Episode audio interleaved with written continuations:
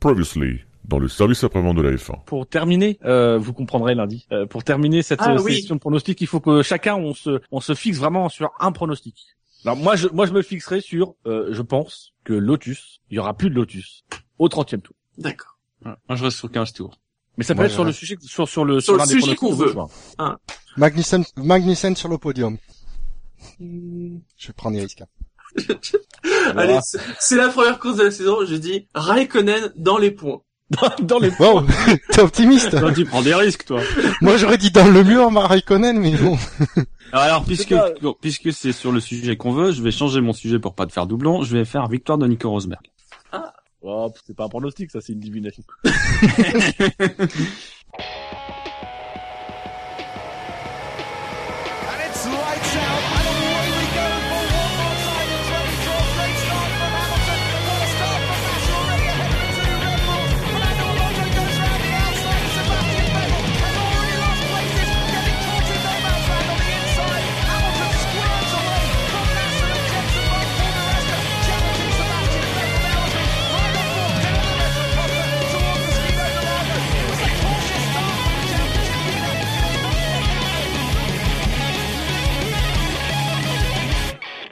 Bonjour à tous et bienvenue pour ce nouveau numéro du SAV de la F1.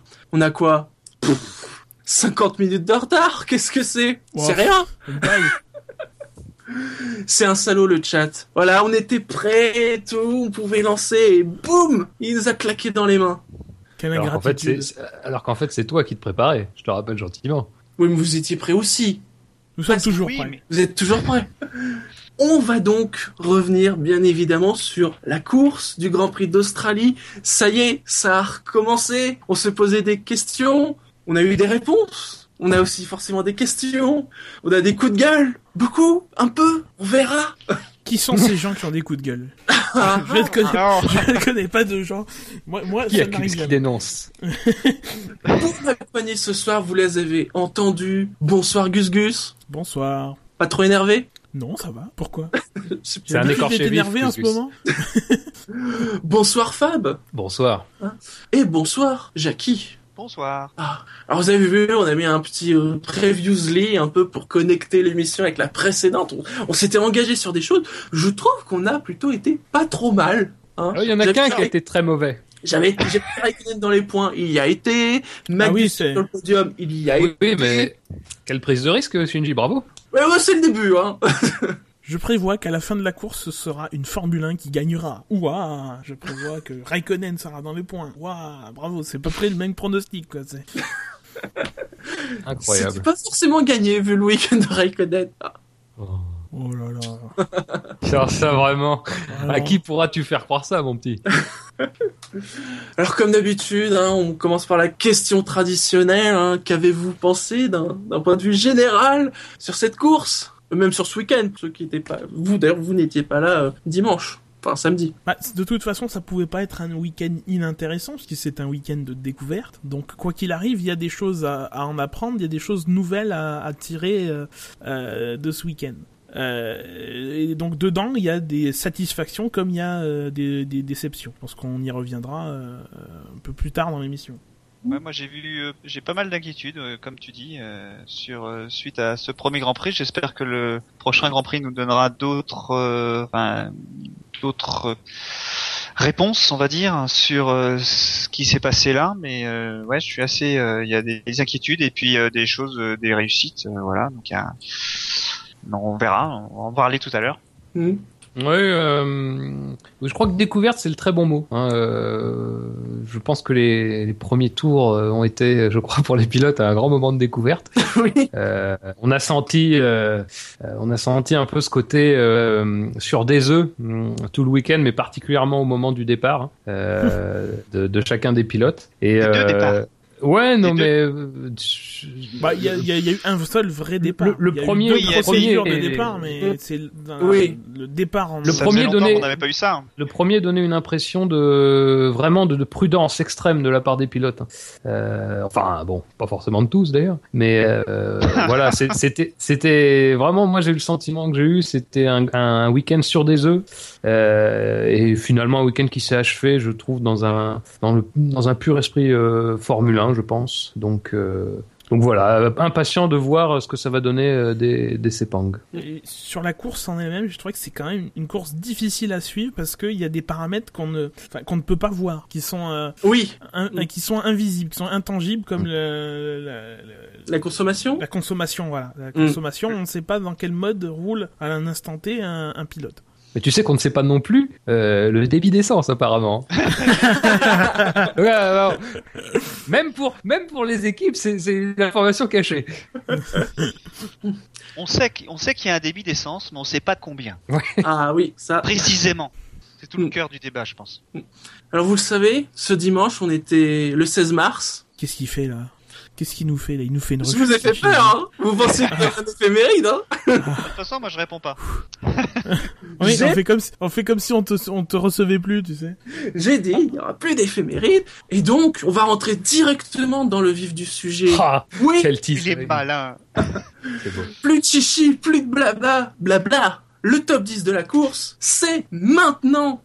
Sauf que, on est en 2014. Et on a décidé d'intégrer un petit peu de la, de la subtilité, on pourrait dire. Je ne sais pas. Enfin, pour vous, auditeurs qui nous écoutez, le top 10 ne change pas. hein. Il reste, hein, vous avez vu, vous avez pu voter sur FanF1 et sur SAVF1.fr. Vous pouvez voter sur les deux, mais pas les fins, sur l'un ou l'autre. Et, et a priori, ça a marché alors qu'on était aussi, aussi bien préparé que Lotus. Donc bon. Voilà.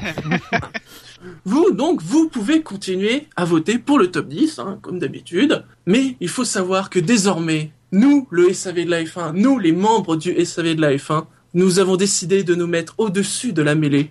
Et nous ne voterons plus pour le top 10. C'est-à-dire que nous, nous vous donnons l'intégralité de la responsabilité du top 10. Hein. Et Vous allez prendre cher. Sachant qu'on est, on est une dizaine, hein, c'est quand même jusqu'à 250 points au moins Oui. quand même pour un pilote. Parce qu'on aime, en ce moment, on aime bien sortir de la mêlée et critiquer les autres. Voilà. Voilà.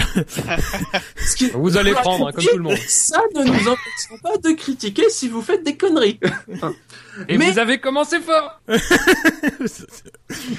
En plus, c'est l'escalade. Oh.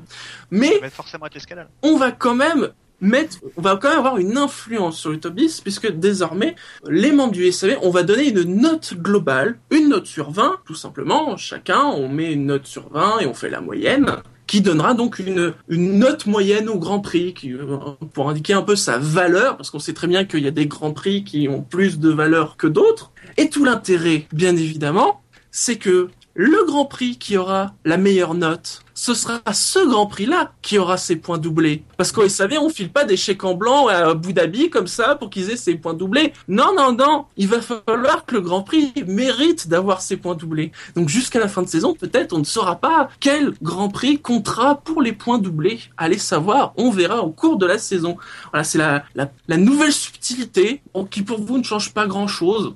Hein. Mais euh, voilà, sur le classement final, ça peut avoir une, une grande importance. Hein. 50 points quand même d'un coup. Et autre subtilité, autre- l'humour de Shinji qui est maintenant vraiment excellent. Parce qu'il parle d'Abu Dhabi en parlant de chèque en blanc. Très très drôle, très très drôle. Tu, tu sais, tu sais que- c'est quoi le pire? C'est C'est la que qualité de la vanne, je crois. non, c'est que je ne me suis même pas rendu compte que j'avais fait une blague. C'est ça le Ça, talent. très, hein, ouais, ouais.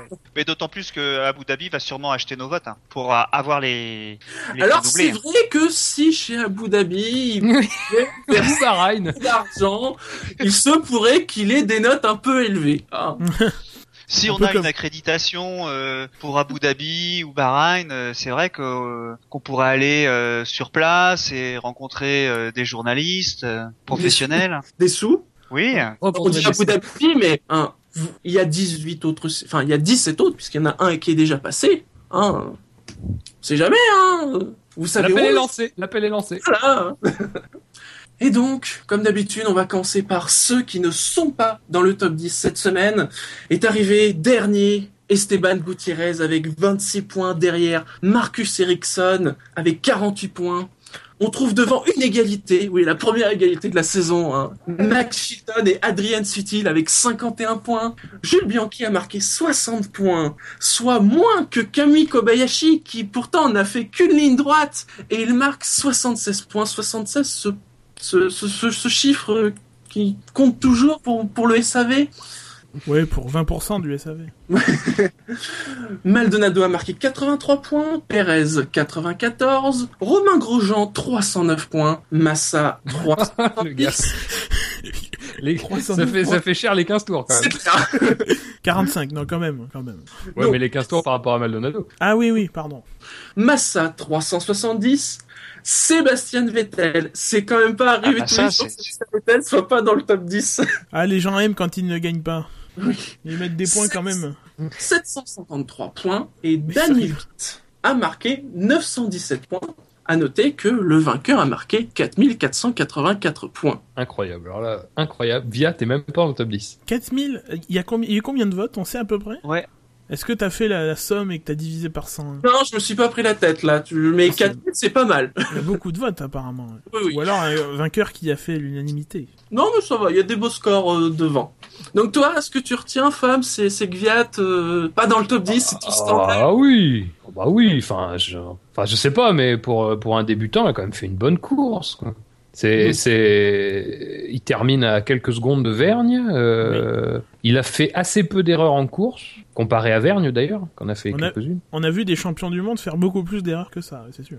C'est ça, non, non, mais c'est. Enfin, il a vraiment été très propre. Il est, il est vraiment très jeune pour le coup et, euh, et c'est très vite euh, habitué aux contraintes. A même été, euh, d'ailleurs, je crois qu'il a déclaré que euh, il avait, euh, il avait bu euh, l'intégralité de sa gourde, en, enfin trop vite, parce qu'il disait je suis habitué à des courses de 35 minutes. Là, il fait une heure et demie. Été un peu à court de, de, de boissons trop vite. Ouais, c'est un Mais, jeune qui a soif. Voilà. c'est- Il a faim aussi. Et euh, donc voilà, donc c'est vrai que moi je trouve étonnant qu'il soit pas en le top 10 parce qu'en plus d'habitude les, les performances des, des rookies sont, sont vraiment saluées. Euh, là, euh, typiquement, c'est dommage. Je Et pense. J'ai pas regardé tous les, toutes les séances, mais j'ai pas l'impression qu'il a fait une seule erreur du week-end. Euh, ouais, peut-être, c'est peut-être pas de lui, mais les Toro Rosso ont connu beaucoup de problèmes au freinage. Alors, ils ont connu, connu beaucoup de sorties de piste en essai libre. Après, Mm. c'est difficile de dire si c'est la faute du pilote ou la faute de, de l'électronique. Ouais, surtout en ce moment, mais j'ai pas l'impression qu'il a, ouais, il a fait, il a fait une- un bon, un très bon week-end pour. Souvent, souvent l'Australie, c'est connu pour être euh, un week-end où il y a de la casse, surtout avec les rookies. Euh, pas parce qu'il y a des rookies, mais en plus tout le monde veut, espère être champion du monde. Ce... C'est pas par rapport aux statistiques, mais euh, le, le, le- fait de, de que tout le monde soit à zéro, ça, ça donne envie ou ça fait croire que on peut, on puisse être euh, en tête du championnat du monde, comme l'année dernière avec Raikkonen. Euh, voilà, donc euh, c'est euh, c'est quand même des des grands prix en général en Australie qui sont assez nerveux. Et là, euh, le rookie, pas d'erreur, euh, départ nickel, euh, voilà. Je vraiment, et c'est pas le seul des rookies qui qui euh, bah, ils ont plutôt tous réussi leur euh, leur course. Hein. Surtout que cette année, au vu des voitures euh, qui- qu'ils ont à conduire, il y a beaucoup plus de latitude à faire des erreurs. euh, Ah oui. euh, que ce soit à la réaccélération, au freinage. euh, dans les, les virages, c'est plus compliqué parce que c'est plus lourd. Enfin voilà, c'est des voitures plus difficiles à piloter. Euh, donc effectivement, euh, des rookies méritants et globalement un plateau euh, méritant parce que parce que c'est plus facile d'abandonner sur euh, une erreur euh, de pilotage que l'année dernière et pourtant on n'en a pas vu tellement euh, en plus que euh, on n'en a pas vu d'éliminatoire en tout cas des erreurs. Ça a été des, des problèmes techniques à chaque fois. D- d'ailleurs là-dessus, euh, juste pour faire une parenthèse, c'est vrai que on a quand même constaté euh, ô combien les, les pilotes, surtout ce week-end, étaient des étaient des équilibristes parce que euh, on le voyait plus euh, l'année dernière et les années précédentes parce que c'est vrai que les voitures étaient un peu plus euh, inscrites dans des trajectoires qui étaient relativement stables, relativement tenues par les voitures. Là, c'est vrai que cette année, euh, en tout cas en ce début d'année, on constate que les pilotes sont quand même sur des œufs à certains moments et les erreurs de trajectoire ou les erreurs euh, euh, qui, qui occasionnent des, des mises en travers, par exemple, sont extrêmement vite rattrapées. Il y a eu très peu de tête à queue et euh, enfin c'est vraiment à saluer quoi. C'est vrai que le, le plateau est, est très homogène et c'est quand même un révélateur de, de la qualité des, des jeunes pilotes euh, et qui prouve que leur statut euh, de pilote de F1 n'est pas volé. Tu dis sur des œufs à certains moments, j'ai même envie de dire sur des œufs tout le temps. Euh, Mm. Oui, c'est vrai, mais bon. On on n'a peut-être pas fait beaucoup de progrès au niveau de la puissance, mais on a fait, euh, on a, on a, on a beaucoup progressé sur le couple parce que le couple c'est la puissance sur, divisée par le régime, grosso modo, et euh, on a à peu près la même puissance, voire un peu plus, euh, mais on a un régime moteur qui est passé de 18 000, euh, donc en sortie à peu près, euh, allez, euh, 14, 15 000 euh, quand tu réaccélères, à euh, 8, 9 000 tours. Euh, donc le couple euh, a grandement augmenté, et c'est le couple qui, euh, qui, qui fait que la voiture est difficile à piloter ou pas, et pourtant on n'a pas vu beaucoup de pilotes qui se sont fait piéger en tête à queue à la, à la, à la sortie des virages, à part Bottas, euh, qui euh, a pu euh, s'en rétablir, on n'a pas vu, on n'a Ouais, pas vu d'erreur à ce niveau-là, alors qu'il y avait des propensions à, à en faire. Sinon, il y a Kobayashi qui arrive à faire plus de points que Chilton ou Bianchi qui ont terminé. Massa aussi. Kobayashi qui a été, qui a, qui a été euh, innocenté de par la Ouais, FIA. Oui, bah Et qui, apparemment. et qui hein. pourtant, en plus, s'est excusé sur Twitter, alors que bon, il y est pour rien. ouais. Oui, d'ailleurs, ce, ce crash, euh, ce crash a été l'occasion de voir que effectivement, euh, les voitures 2014 passaient sous les voitures euh, en cas de contact. Je ne sais pas si vous avez revu euh, l'accident, mais la, la, la Caterham passe sous la Williams. Euh, au moment du contact, alors évidemment, heureusement, euh, elle se stoppe à un moment, mais euh, elle soulève la Williams, hein, très clairement. Donc, ça apporte de l'eau au moulin de ceux qui, nombreux, et ici même, qui ont soulevé le fait que ces nez plongeants, la façon dont ils étaient conçus, présentaient un risque pour la sécurité des pilotes. Oui, mais n'importe quel nez plongeant doit avoir ce, ce comportement-là, je pense. Si on avait un néo, Ah, je sais pas, la, euh. la- la voiture aurait décollé. Qu'est-ce que- qu'est-ce qu'il vaut mieux en fait, que ça décolle ou que ça que ça passe dessous? Bah, il faut un nez moins haut, il faut au moins un nez moins bas, en fait. Il faut un nez. La roue, elle fait 60, euh, un peu plus de 65 cm de hauteur. Il faut une, une- il faut, euh, il faudra en fait que ça s'imbrique avec la structure d'absorption euh, des, des chocs à l'arrière, qui elle arrive à, si ma mémoire est bonne, entre 30 et 40 cm au-dessus du sol. Euh, 65 cm, c'était 62 cm de hauteur pour le nez, c'était trop haut, mais 18,5, ça, ça fait un peu bas. Il faudrait, euh, ouais, être autour de, de 40 ou 45 cm. Et parce que là, ça a vraiment levé la Williams. hein. Donc, euh, et, pourtant, je crois pas que ce soit même, je crois que ce soit, c'est même pas un choc. euh, Enfin, je veux dire, c'est c'est incroyable que ça le soulève à cet endroit-là, quoi, parce que ça veut dire que le nez passe directement sous la voiture, quoi. Enfin, c'est euh, impressionnant. Je, je souhaite qu'il ne se passe pas de problème à cause de ça, quoi. C'est ce qu'avait dit la FIA, hein. les nez sont pas sûrs, mais on les changera que pour 2015. Bah, voilà. Et Ouais. C'est, euh, c'est, le premier carton prouve que qu'il y a déjà eu un risque, donc euh, je voilà, faudra peut-être accélérer ce processus malgré tout. et, et qu'il y a un risque du coup avec ces problèmes de ce freinage euh, euh, électronique, hein, le, le fameux frein by wire, enfin Oui. b- brake by wire. C'est la, balance, c'est la balance qui est électronique en fait. La répartition Ah oui, oui. avant-arrière. Oui, oui, bien sûr, bien sûr. Non mais, non mais de toute façon, il faut euh, un circuit hydraulique euh, pour les freins euh, à l'arrière aussi euh, en cas de en cas de pépin, euh, cas de pépin du, du- en cas de pour des raisons de sécurité, en cas de problème de défaillance euh, du système électronique, il faut euh, il faut euh, une redondance quoi. Il faut que ça marche même si ça même si l'électronique plante. Euh, on a Euh. vu d'ailleurs qu'il y avait des, par- le, au moment du tournage, le feu qui clignotait, c'était aussi par sécurité, ça? Alors, les clignotements, c'est c'est pas au niveau du freinage, c'est en fin de ligne droite quand euh, l'électronique s'enclenche pour euh, diminuer la consommation d'essence en fait. Mhm. C'est-à-dire que le pilote, même avec le pied à fond, la voiture ralentit d'elle-même pour euh, pour économiser de l'essence parce que le moment où euh, le plus efficace pour économiser de l'essence, c'est quand t'as pris ton élan euh, et que euh, quand t'as pris ton élan en ayant accéléré toute la ligne droite que tu peux euh, partir en roue libre, euh, c'est là où tu gagnes le mieux euh, en consommation en perdant le moins de temps possible. Ah, c'est là que le KER s'est utilisé, d'après ce que je comprends. Euh, Pas le, non, c'est pas le KER, c'est le MGUK, c'est ça? Bah, de- à mon avis, le MGUK, de toute façon, il est utilisé en permanence. Puisque t'as le droit à 33 secondes. Euh, 33 secondes, il y a beaucoup de circuits où ça fait, euh, allez, 80 ou 90% de, de, de la pleine charge. Euh, du coup, euh, je vois pas euh, d'intérêt de... ne- Enfin, je, en plus, de toute façon, euh, le MGUK, euh, quand on n'avait pas euh, ces contraintes, euh, quand c'était encore le KERS, la- le moment où c'était le plus efficace de l'utiliser, c'était en sortie de virage, parce que ça t'apportait un gain qui est resté tout le long de, de la zone d'accélération. Ouais, mais c'est parce là, que je pense ça que- générait un couple. Ça, ça générait un couple que la F1, n'a- enfin, la F1 de l'année dernière n'avait pas. Alors que là, le couple, j'ai l'impression qu'on a, c'est pas trop le problème, quoi. C'est-à-dire que si tu mets gaz à fond, Mais c'est pas ça le truc, c'est que si tu ouais. utilises le MGUK pour gagner à partir à la fin, en fin de ligne droite, bah t'accumules pas le bénéfice sur toute la ligne droite. Si tu l'utilises dès la sortie du virage, tu gagnes quelques kilomètres heure euh, au début de ligne droite que tu retrouves à la fin en fait. C'est en ça que l'utilisation optimale du KERS à l'époque était en sortie de virage et pas en bout de ligne droite. Et là, je pense que c'est la- c'est exactement la même chose. 33 secondes, donc ça, tu peux l'utiliser un peu partout. Oui. Mm.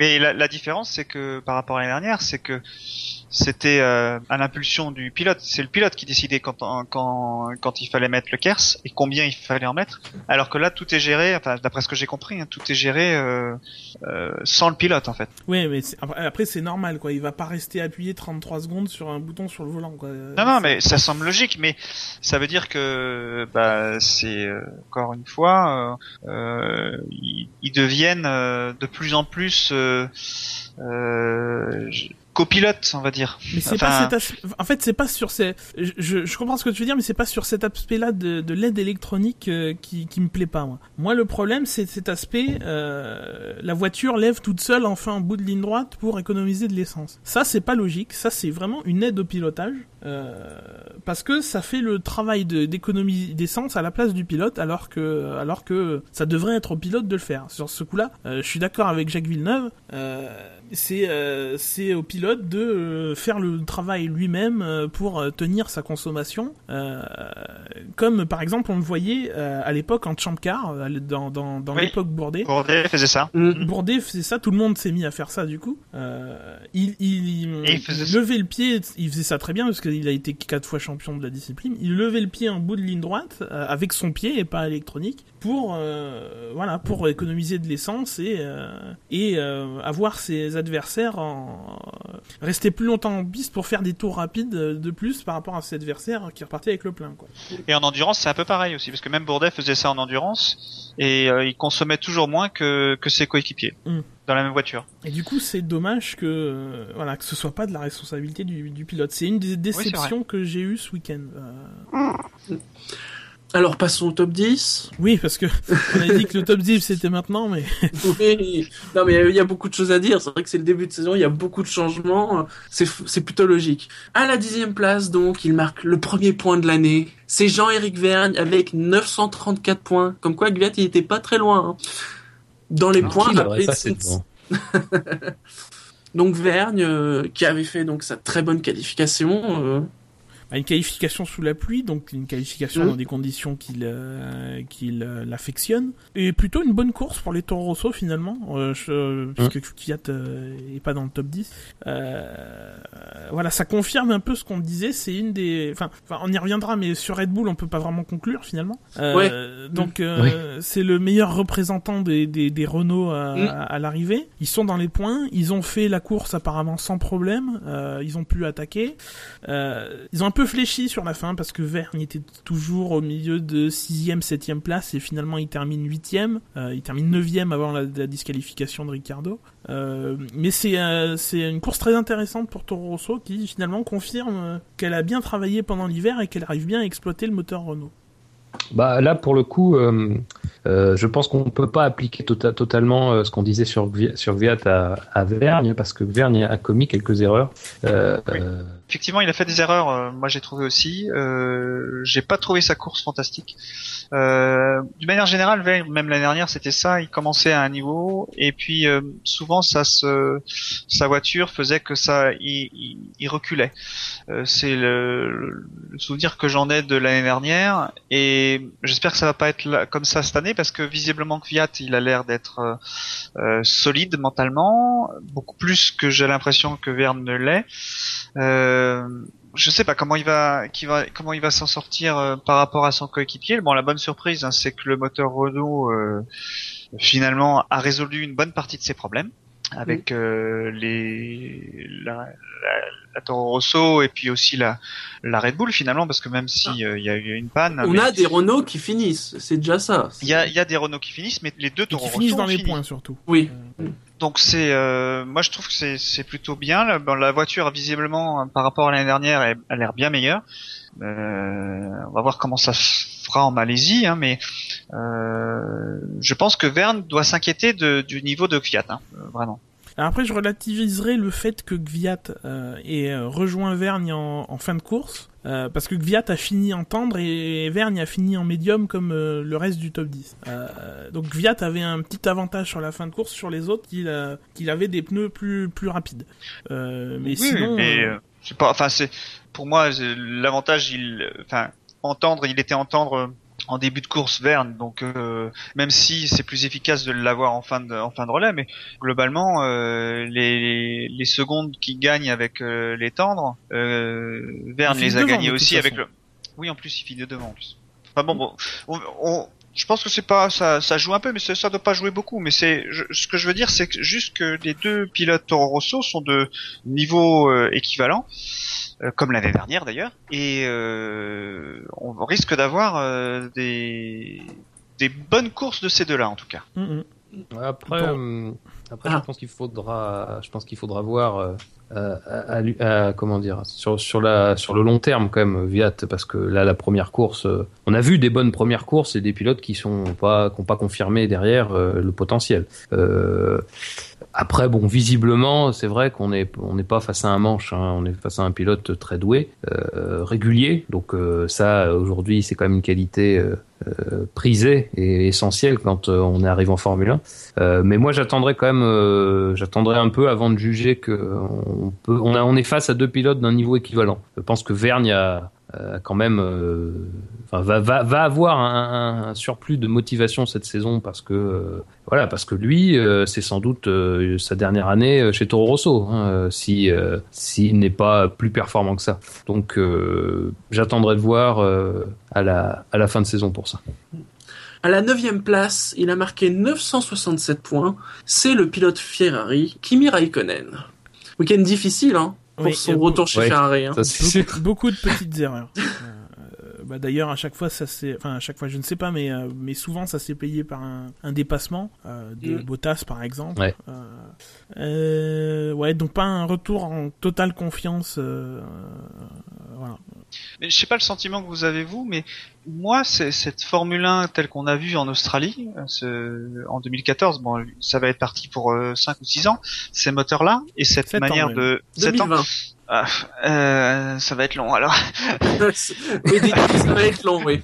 Euh, J'ai pas l'impression que ça, ça doit lui plaire tant que ça. C'est avec les déclarations qu'il a faites là cet après-midi là que j'ai lu. J'ai, je Quoi, sais t'as pas. l'impression je- qu'il y a des trucs qui lui plaisent d'habitude? Enfin, ces déclarations elles sont toujours d'une platitude euh, Ouais, bah justement, mais euh, quand même euh, Non, non, non, non. euh, Mais justement, là, là, je trouve qu'il a parlé et c'est, enfin, d'habitude, il parle pas ou quasiment pas. euh, bah oui, tout s'est bien passé, euh, voilà, euh, euh, voilà. Il disait, il dit rien là. Il a quand même dit des choses que ça n'allait pas. euh, Enfin, Il pouvait difficilement dire le contraire. Ça se voyait. ouais, mais d'habitude, il le dit pas ça. Mm. L'année dernière chez Lotus, euh, quand on lui parlait, enfin, il avait au début, de, il y avait les problèmes de volant, enfin de direction et de, de précision de direction. Je, je sais pas exactement ce qu'il voulait, mais euh, il, il, on n'en entendait quasiment pas parler. C'était pas lui qui en parlait, c'était l'équipe qui, communiquait là-dessus.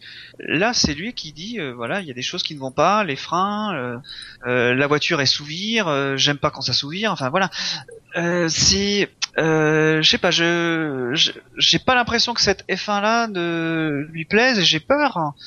Euh, Alors, je, je me projette peut-être trop loin, mais euh, quand, Ferra- quand il est parti de Ferrari, j'avais l'impression qu'il avait perdu sa motivation. Et c'est pas parce qu'il est revenu chez Ferrari que je dis ça, mais je pense que cette, cette forme de F1 euh, de course euh, d'endurance, je suis pas certain que ce soit ça qui lui plaise. Et j'espère qu'il va rester là, là, pour les deux ans. Il a deux ans de contrat, Mm. mais je, je je sais pas si euh, il aura pas à la fin de l'année, il dira bah, si c'est comme ça, ça me fait chier, euh, je me casse. quoi. je trouve que c'est de la surinterprétation euh. Peut-être, ouais, ouais, ouais, ouais, c'est. Je fais souvent ça, moi. Les... Moi, j'ai pas, j'ai pas vu de différence avec le Raikkonen un peu taiseux qu'on a d'habitude. euh, enfin, Oui, enfin, d'autant plus que l'année dernière, il excellait dans une forme de gestion de course euh, pas très particulière. Il- les, les, les, les courses à un arrêt, enfin, je crois que. il avait peut-être la voiture pour aussi, il faut dire. Euh, Oui, non, non, mais c'est ce que je veux dire. Je veux dire, c'est que, à mon avis, c'est pas tant le, c'est pas tant ce, ce qu'il a, ce qu'il a envie de faire, euh, parce que je pense que tous, au fond d'eux, ils préféraient ne pas avoir de contraintes. Mais à, à partir du moment où tu es pilote professionnel, que tu t'engages, je veux dire, les contraintes, tu, tu les acceptes et, et au bout d'un moment, elles font partie intégrante de, de ta façon de rouler. Mm. Euh, mais je, je, je crois pas qu'il soit, je crois surtout qu'il se rend compte qu'il va avoir du travail à faire. Et ça, ça, en revanche, Ouais. euh, Mm. je crois que ça, par contre, c'est plus quelque chose qui pourrait euh, pas le démotiver. Hein, on va pas parler de démotivation tout de suite, mais qui pourrait voilà prendre un peu plus de temps de son côté parce que c'est quelque chose, c'est pas forcément une tâche qu'il adore faire. Les retours qu'on a, on- c'est pas que c'est un mauvais metteur au point, mais voilà, c'est pas un travail dans lequel il se, il semble en tout cas s'investir à fond. Et peut-être que le fait de s'investir à fond va lui prendre un peu de temps. Je suis pas tout à fait d'accord. Je pense que je, me- je me base là-dessus sur la, ce que nous dit Dino sur le chat. Euh, il dit que Kimi, euh, que Raikkonen veut toujours une voiture précise. Euh, en- moi, je me rappelle euh, et Dino le rappelle de temps en temps que euh, à Monaco, il avait été très euh, euh, très exigeant avec Lotus Oui. sur la direction assistée, euh, où il est pas ressorti tant que c'était pas réglé, et, etc., etc. Euh, le problème, c'est que pour lui, c'est que du coup, là, on est en début de saison, qu'il y a eu beaucoup de choses à régler avant euh, la voiture, qu'on a, s'est concentré, je pense, beaucoup sur euh, les moteurs dans, dans, les écuries, qu'on n'a pas vraiment travaillé sur tout ce qui est suspension euh, et, autres, tout ce qui fait les, réglages d'une voiture. Et que du coup, ben, il est peut-être pas encore totalement confortable dans, dans, la Ferrari, et qu'Alonso, bien sûr, bénéficie de 4 ans où ses retours ont permis à la voiture de, ont servi à, concevoir les, les, les, les voitures, et que du coup, elle est plus adaptée à, à, à Alonso directement, c'est-à-dire que dès que dès que la voiture est, est sur la piste, euh, dès qu'elle est sortie de l'usine, elle convenait plus à Alonso qu'à qu'à Raikkonen, et que Raikkonen, il doit encore la régler pour l'avoir euh, mieux à sa main. Ouais, C'est finalement un week-end euh, classique pour Raikkonen, pour le coup. La voiture, enfin, voilà, il était pas bien dans la voiture, ben, voilà, il a été moyen. Ouais, mais moi je, je sais plus qui m'a dit ça, où est-ce que j'ai lu ça, euh, que Raikkonen s'était cette année particulièrement bien entraîné, contrairement à d'habitude. Alors je sais plus d'où je sors ça, hein, donc pardon si je je peux pas sourcer. Et par contre vi- visuellement, euh, euh, euh, moi je l'ai trouvé amaigri, ou aminci. Ah, mais ça, de toute façon, ils ont tous priori, euh, tout le monde dû passer par là. ouais. Mais vous, vous, vous avez déjà vu euh, Kimi? Enfin, ça, ça- moi, j'ai, pense pas que si on lui dit de maigrir, il va pas. Si ça l'intéresse pas, il va pas maigrir. Enfin, je veux dire, c'est, il, il en a rien à péter. hein. Il fait comme il veut. Il, il- enfin, l'image qu'on en a de lui, c'est, euh, c'est un pilote exceptionnel. Non mais un, un moment c'est quelqu'un d'intelligent, il sait qu'il y a un petit effort à faire pour gagner quoi. Il se bat contre Alonso. Euh, et c'est, euh, j'allais dire c'est pas Massa, c'est un peu insultant pour Massa, mais euh, mais, mais, mais voilà c'est un défi quand même ce, ce, ce retour chez Ferrari à côté d'Alonso qui euh, pendant quatre ans, allez trois ans et demi parce que c'était un peu plus difficile sur la fin, mais pendant trois ans et demi a été euh, a été le point de le point central de, de, de Ferrari. Euh, il n'arrive pas forcément en terrain conquis, euh, il n'arrive pas forcément non plus dans une, une écurie qui est totalement tournée vers Alonso vu que ça a un peu chauffé euh, l'été dernier. Euh, mais que du coup pour relever ce défi pour de nouveau être champion du monde parce que ça, ça commence à faire longtemps hein, quand même le dernier titre de, de- le titre de Kimi 2007. Raikkonen euh, voilà et je pense que quand t'as envie de gagner euh, t'es prêt à perdre 2 kilos quoi enfin, Au passage, il y a une question sur le chat de Anon euh, 8126. Merci chat Dango. Mais quid du moteur Ferrari? Le, Enfin, le Ferrari ne serait-il pas le moins performant et le plus compliqué à gérer, surtout au regard des performances de Sauber C'est vrai que quand on regarde, les six voitures Ferrari ont terminé. Sauf que les Sauber, elles ont terminé à un tour. Chilton, il a terminé à deux tours. Et Bianchi, il a terminé à huit tours. Il est même pas classé. Ouais, mais c'est ce qu'on disait. le problème qu'a Ferrari, c'est que c'est qu'à côté de Ferrari, euh, t'as deux écuries qui sont pas forcément représentatives, au- qui sont pas forcément au niveau des autres, euh, niveau niveau châssis. Donc euh, donc on peut pas vraiment faire de comparaison autant qu'on peut avec euh, avec Renault euh, et euh, et Mercedes. Là, on pourrait comparer, mais j'ai pas les, j'ai pas les chiffres, mais c'est au niveau des Vmax. C'est tout. hein. Ouais, et encore, c'est- Oui, c'est pas tout la VMAX. Ah, hein. c'est pas tout. Euh, ils avaient fait la meilleure euh, à Bahreïn avec 300 et des brouettes, euh, 340 quasiment. Euh, après, on a vu qu'ils avaient, ils s'étaient présentés à Bahreïn à un moment, ils sont sortis avec un tout petit aileron arrière, euh, style peut-être pas Monza, mais euh, Canada ou Spa, euh, qui expliquait donc euh, les, vi- les VMAX. Euh, Non mais quand je dis les VMAX, c'est les VMAX que- qu'on voit en course euh, ou en, en, enfin, en week-end de course, pas en week-end d'essai. Oui, non, mais bien sûr, mais mais Ouais. mais euh, après, euh, je crois pas. euh, j'ai pas les fifs sous les yeux, mais je crois pas qu'ils étaient euh, spécialement largués. euh. Non, non, euh, de mémoire, ils étaient au milieu du, du peloton. Et puis après, c'est pas forcément euh, effectivement très très représentatif parce que euh, on a vu un moment, je crois, Gros Grosjean a une très bonne VMAX dans un des secteurs. euh, bon, enfin voilà, enfin ça, ça, ça peut vouloir tout dire et rien dire. Après, pour parler des Ferrari, pour parler de Raikkonen. pour parler pour parler de Raikkonen. Moi, je doute, je questionne pas sa motivation. hein. Je pense qu'elle est réelle euh, et puis elle est entière. hein. Ça, c'est certain. Euh, euh, comme dit Gus Gus, enfin, tu reviens pas dans, tu, tu te remets pas dans cette galère en n'ayant pas une envie de, de t'y Ouais. remettre. Parce que c'est une, quand même- c'est quand même une galère. Hein. T'arrives dans une équipe qui, malgré tout ce qu'on peut dire, est taillée autour d'Alonso, ce qui explique qu'Alonso, effectivement, de son côté, a pas eu beaucoup trop de problèmes à régler hein, sur cette voiture. en tout cas, durant le week-end de course, il a été relativement propre aussi, comme d'habitude. Mais faut le signaler, c'est quand même le premier Grand Prix de cette ère-là.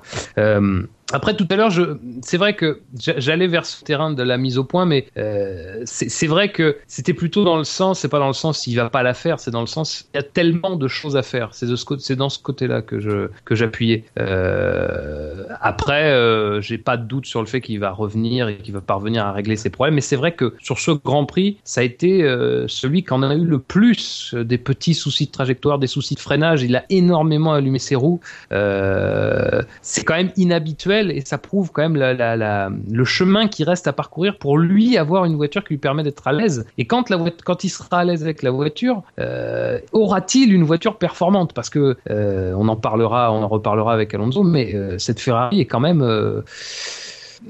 alors je pense qu'elle a les qualités de, de ses devancières, c'est-à-dire qu'apparemment niveau fiabilité ça va. Je pense qu'elle a un déficit de performance sur les, alors pas sur les Mercedes, mais sur les McLaren, sur les, sur les Williams et euh, peut-être euh, faire jeu égal ou un peu plus que Force India. Voilà. Ouais, euh, Eh bien, passons à la huitième place et évoquons le premier moteur Mercedes du top 10. Avec 1155 points, c'est Nico Hülkenberg. Il a reculé sur la fin, Hülkenberg, parce que euh, il me semble euh, qu'il a passé euh, le plus le plus large partie de sa course devant devant Alonso. et, et finalement, finalement, il finit à 15 secondes. Donc, est-ce qu'il a pas surconsommé Oui. au départ Il est tout le temps devant jusqu'au 32e tour, mais après, il n'y a pas des, des arrêts? C'est pas au bénéfice d'arrêt, pour le coup, que Alonso serait passé devant? Euh, Peut-être. Il, re- ressort juste derrière. Et à la fin à la fin de la course, il est à, il est à une quinzaine de secondes d'Alonso. Donc, il perd du Oui. temps sur la fin de la course. ouais, ouais, Donc ouais. est-ce qu'il est-ce qu'il a pas surconsommé euh, au départ Oui, au euh, début, ouais. devant réduire euh, sur la fin euh. Après c'est plutôt une bonne perf sur les Force India qu'on dont on, on sentait pas forcément une grosse puissance euh, enfin euh, de, de grosses performances pendant les essais les essais privés. C'était un peu une inconnue Force India dans le clan Mercedes euh, et Mhm. finalement ils ont l'air d'être euh, d'être euh, plutôt euh, plutôt présents. Après, euh, je sais pas en fait euh, comment situer cette course d'Hülkenberg parce qu'il a quand même beaucoup retenu aussi derrière lui. Euh, il y quand même, c'est quand même derrière lui que le petit train s'est formé hein, quand il y a eu Alonso, euh, euh, Gvern, euh, Gviat, Button même à un moment début de course. Euh, donc euh, effectivement, est-ce qu'il n'était pas en sur-régime? Est-ce que sur la fin ça s'est pas payé? Mais en tout cas, euh, effectivement, lui euh, aussi. euh, Alors lui, c'était étonnant parce qu'il faisait beaucoup d'erreurs aussi. Enfin, le freinage était un peu dé- défectueux, mais ça se soldait pas par des erreurs de trajectoire. C'était assez bizarre. C'est-à-dire Lui, avait l'impression quand il freinait que ça répandait une petite poudre et que, et que malgré tout, il arrivait à conserver la trajectoire. Euh, Donc, c'est- euh, C'est-à-dire qu'il était à la limite, quoi, en fait. C'est Ouais, blocage, bah, c'est ça, mais, mais juste, juste ce qu'il faut pour que ça, Ouais. ça, ça use pas trop trop le pneu et que, et que ça passe. C'est- c'est Après, juste- il, il a, il a souffert de graining aussi beaucoup. Hein, il s'est beaucoup plaint de ça. Euh, C'était intéressant hein, de de, de- un pilote qui se plaignait de, de problèmes de pneus sur ce Grand Prix parce qu'il n'y en a pas eu non plus énormément. Mais On euh, c'est vrai, ouais. Rosberg mais, aussi, euh, a- eu oui, oui, Rosberg du, du graining. ouais. Mais voilà, enfin, en, en tout cas, course, euh, j'ai envie de dire course à la, Hulken- à Hul- à la Hülkenberg, quoi. hein. Euh, très propre, très sérieuse, et puis euh, quand même une bonne position à l'arrivée, donc euh, Et, et sans commune mesure avec celle de Perez, je veux dire. oui, Perez, voilà. oui, euh, que ce soit avant le safety car ou après le safety car, on l'a jamais vu. Ça a toujours Après, été. faut, Oui. faut dire que Perez euh, est quand même pris dans la dans le pétage de plomb de Gutiérrez euh, au deuxième virage. hein. Ah oui, oui, c'est vrai. Donc voilà, donc, on y reviendra plus tard, j'y reviendrai plus tard, mais euh, mais voilà. Sans Donc, drive euh, ça. ouais, oui, bah oui, oui, oui, oui. Tout à fait. Mais, Passons euh, alors à la. Oui, mais ça, Perez, ça n'a pas vraiment été un facteur après parce qu'il est toujours resté plutôt largué du, du, du peloton et euh, et euh, il finit à 22 secondes de, de Gviat, c'est-à-dire qu'il était c'est le c'est le premier des autres en fait. Euh, il est Oui, devant les Sauber mais loin derrière le Ouais, ouais. la meute. Mais on l'a- vraiment pas beaucoup vu parce que quand on regarde le classement euh, du top 10, euh, il est très très loin, il marque 94 points. Hein. Oui. Quelqu'un, euh, ouais, Alors que Grosjean on marque 309 quoi. on marque 309, oui. Donc, Euh, Massa qui fait euh, 100 mètres, euh, il en marque, attends, où est-ce que c'est? 370 370, oui. Ouais, les gens aiment le martini. Passons à la septième place. C'était peut-être le grand favori de la course. C'est Lewis Hamilton qui a marqué 1173 points. Oh, c'est scandaleux. C'est vrai que c'est beaucoup par rapport au nombre de, de Ouais. tours qu'il a fait. hein. Il Bah, vole il- la place de Guyat, c'est tout. J'ose espérer que c'est des points qui ont été euh, mis juste pour la qualif, quoi. C'est, c'est- Parce que en course, euh, malheureusement, il peut pas faire grand chose, quoi. Il a le problème dès le départ. Oui, c'est vrai. Ça, après, c'est pas de sa faute. Je le pense que dire. le, Ouais, le, ouais. le- le mauvais départ qu'il prend, c'est parce qu'il lui manque de la puissance. Oui, oui. Euh, Oui, oui, oui. Et après, il se fait déborder de, de, de, de toutes parts. Donc, euh, bon, bah, voilà, un, ab- un abandon qui se sent, qu'on sentait venir dès le premier tour. Il tient en respect les Ferrari, hein, quand même, avec son cylindre en moins. Hein enfin, je veux pas inquiéter, je veux pas inquiéter les fans de la Scuderia. Il C'était un euh, cylindre en moins qu'il avait? Apparemment, c'est un Ah, problème oui. de cylindre, il disait, il avait l'air Ah, de. Ah oui, donc Ouais. ils ont vraiment de la marge en puissance là. Bah, on en reparlera, mais oui, je pense qu'ils ont de la marge, effectivement. Mais, euh, Euh, mais faut bah, préciser quand même que, vu la distance euh, parcourue, euh, le mettre dans le top 10, c'est, c'est pas, c'est, voilà, c'est, gratuit En, limite, quoi. Enfin, en effet, par rapport à un Gviat, en effet, euh, je suis un peu d'accord Ouais, avec ça. Fait partie des Top Gun euh, de, de la F1, donc je pense qu'il y a une, il y a un effet fan qui, qui fait que, à quoi qu'il arrive, il y a des gens qui votent pour euh, oui, moi, c'est pilote Oui, préféré. bah ça, on sait. hein. Ah bah, on, on voit toujours avec- le, le, on le voit avec. Grosjean aussi par rapport à Maldonado, mais bon, à un moment, on peut, être, ouais. on peut être fan et objectif. On a l'habitude Ouais. avec le top 10. C'est là le top Et 10 quand quand un pilote comme ça est dans le top 10, c'est qu'on récompense sa, sa perte de chance de, de, de bien figurer, je pense. C'est surtout ça. Oui, Oui. oui, parce C'est que un peu injuste. que, euh, si- enfin, sans souci, quand on voit euh, ce qu'a fait Rosberg, on se dit que il y avait quand même un podium quoi pour la pour la Mercedes sans doute. Surtout, il y avait une lutte pour la victoire à suivre, quoi. C'est, ça, Mhm. un, un des. On aura ça en Malaisie, hein, faut pas s'inquiéter. C'est peut-être aussi pour le mariage avec Nicole qu'il est récompensé. Hein. Ouais. On sait jamais. Ah, Il a démenti ce- ça, j'ai vu. Il a Ah. démenti sur Twitter. Sur crois. familles, j'imagine. Oh bah on a ouvert la boîte de Pandore, c'est bon, on peut se lâcher hein, sur ça. On, on coupera au montage. Allez, bah passons directement à la sixième place. Un pilote aussi qui a son lot de fans, mais il a fini la course, lui, c'est Fernando Alonso, 1911 points. Alors, on a Que sixième? le sujet- Eh ouais, que sixième. Ah, les fanbases ne travaillent plus comme avant. Mais même si, même si, il y a quand même un très gros écart entre Hamilton et Alonso. Il y a 800 points. hein. Il y a, il y a 53 tours. Oui, si, si c'est vrai. Euh, on a un peu évoqué tout à l'heure, quoi. Il... Bonne course. Euh, maintenant, c'est vrai, c'est vrai que par rapport à la saison 2012 où on savait euh, qu'il se battait avec une voiture un peu moins supérieure, en tout cas au milieu de saison, on va dire, à, à la concurrence. Là, on, comme on sait pas trop situer les voitures les unes par rapport aux autres, on peut pas trop. euh, Disons que je pense que ça va suivre le, un peu le classement de la course. Ah, Euh, euh, ouais. ah. Là, euh, ouais, on fait une bonne course. On sait pas quelle est la part du pilote et quelle est la part de la voiture dans, dans sa performance, puisqu'on sait pas la part de la voiture tout court. Enfin, moi, j'ai quand même l'impression qu'elle est limitée. hein. Mhm. Euh, c'est- Enfin, c'est l'impression que ça m'a donné, franchement, parce que bon, on a bien vu les Mercedes, on a bien vu les McLaren, euh, on a bien vu les Williams, parce que les Williams, euh, quand même.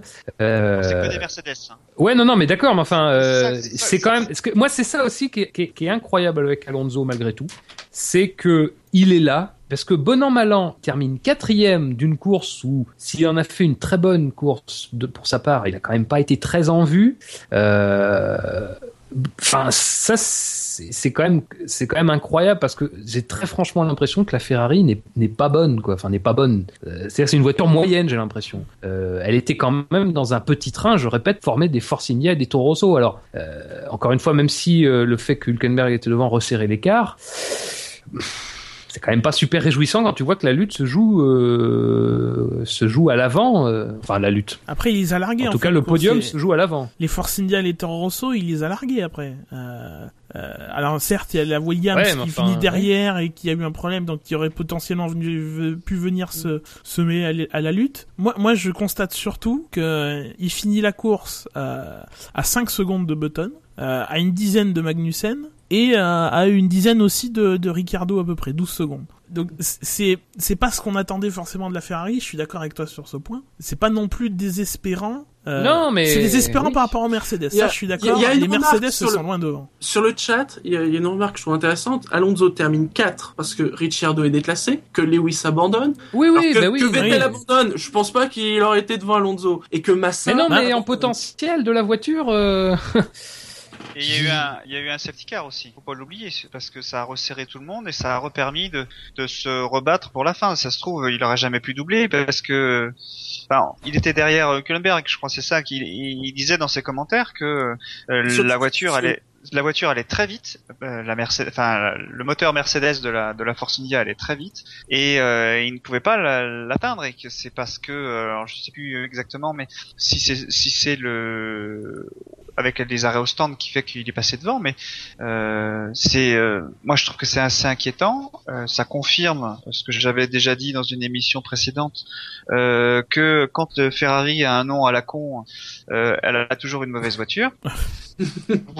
ça dans les archives, hein. mais c'est vrai, c'est faut qu'elle ait un nom, il faut qu'elle ait un nom normal, et là ça marche.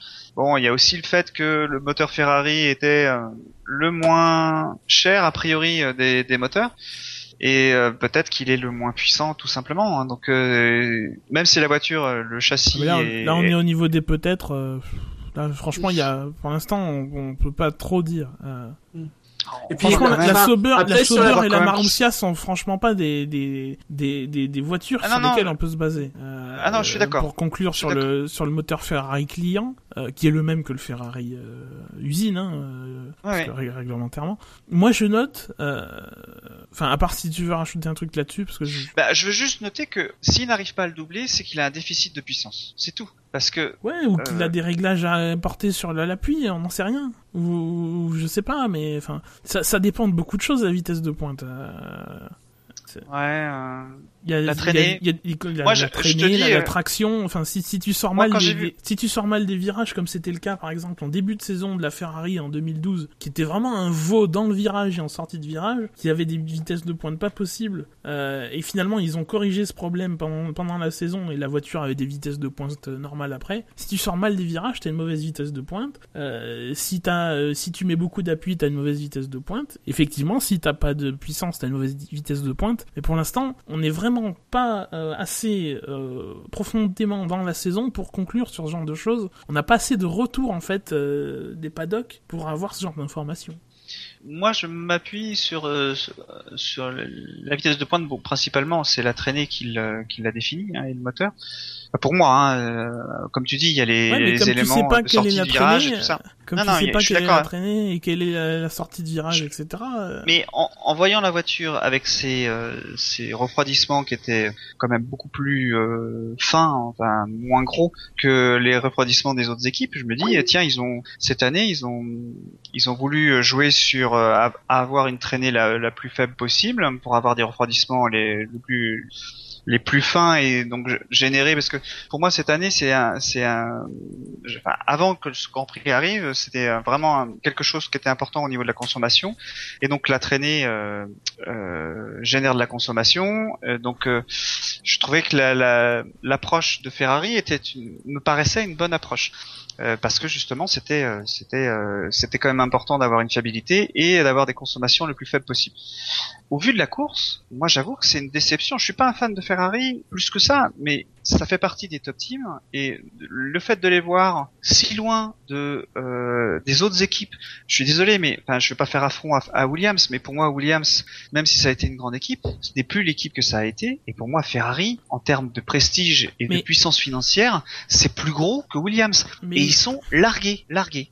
Non, larguer. Vous êtes dur à, la- à dire larguer, moi je trouve. Euh, Ah non, non, j'ai pas dit. Non, attends, pas dit. Non, moi, c'est je, je, je, le dis, je le dis seul, mais je, je pense que y a, il y a, je, je suis, c'est Si, vraiment si ma, tu ma compares à- déception. à, hein. Mercedes, ils sont largués, ça je suis d'accord. Il y a 35 secondes à la- à l'arrivée, il y a, il y a un safety car en plus pour resserrer les écarts. Mm. C'est sûr, ils sont pas au niveau de Mercedes, on aurait voulu qu'ils soient au niveau de Mercedes, ils y sont pas. Après, euh, le, le, le, ce que disait Fab tout à l'heure, ils se sont battus avec les Force India et, et les la Williams de Bottas et les, et Rosso. Moi, je constate quand je mets les meilleurs tours en course, Rosberg fait son meilleur tour au 19e tour, c'est-à-dire euh, plutôt en début de course, dans le à la fin du premier tiers de la course. Alonso le fait dans l'avant-dernière. Euh, je pense qu'ils ont commencé la course très prudemment niveau consommation, niveau euh, gestion des pneus, etc. Ouais, ouais, ouais. Et que sur la fin, ils se sont, euh, sur la fin, il s'est lâché, euh, il s'est libéré. Euh, comme j'ai dit tout à l'heure, il met euh, 15 secondes à Hülkenberg. Euh, Bottas est à 12 secondes euh, et j'avais pas l'impression qu'en fin de course il, il, il remonte tant que ça dessus. Euh, larguer c'est très dur comme euh, parce que finalement Button finit devant que de 5 secondes euh, et Magnussen d'une dizaine de secondes. Euh, ils ont des McLaren, c'est pas non plus n'importe quelle voiture. Ils se battent avec, euh, ils se battent avec les McLaren. Potentiellement, ils peuvent, euh, ils peuvent, euh, voilà, ils peuvent se battre avec les, les, les Ouais, mais McLaren. enfin. Avec enfin, une McLaren. ap- Après, tu. Non, avec après, les tu deux. as raison. Une dizaine de raison. secondes, plus ou moins 5 secondes, et c'est bon, quoi. Il peut, il peut se battre avec les deux. Moi, je, je, je, je le dis, hein, je- c'est peut-être fort de dire qu'ils sont largués, mais euh, pour moi, je, je m'attendais à ce que euh, elles soient vraiment compétitives. On avait l'impression qu'ils avaient caché leur jeu aussi pendant les essais, même si on Oui, peut mais jamais ça, savoir. euh, Pitié, pas cette phrase. Arrête, quoi. Non, non, mais je, je savais cette sensation-là. J'espérais que Ferrari euh, allait euh, vraiment se battre euh, aux avant-postes. Et le fait qu'elle n'y soit pas m'a déçu euh, pour eux et puis pour euh, l'intérêt du de, de pas du championnat parce que c'est c'est- on est on est du tout début, mais euh, moi j'aime bien quand il y a une compétition que tout le monde se, se batte et qu'on on arrive à, à à un suspense, on va dire naturel hein, de la F1. Euh, là, j'ai peur que bah, Mercedes va être loin devant pendant une bonne partie de la saison euh, et euh, on va peut-être pas les revoir. Et c'est moi, ça m'inquiète un peu en tant que en tant que fan de de course de F1 et de suspense et de compétition.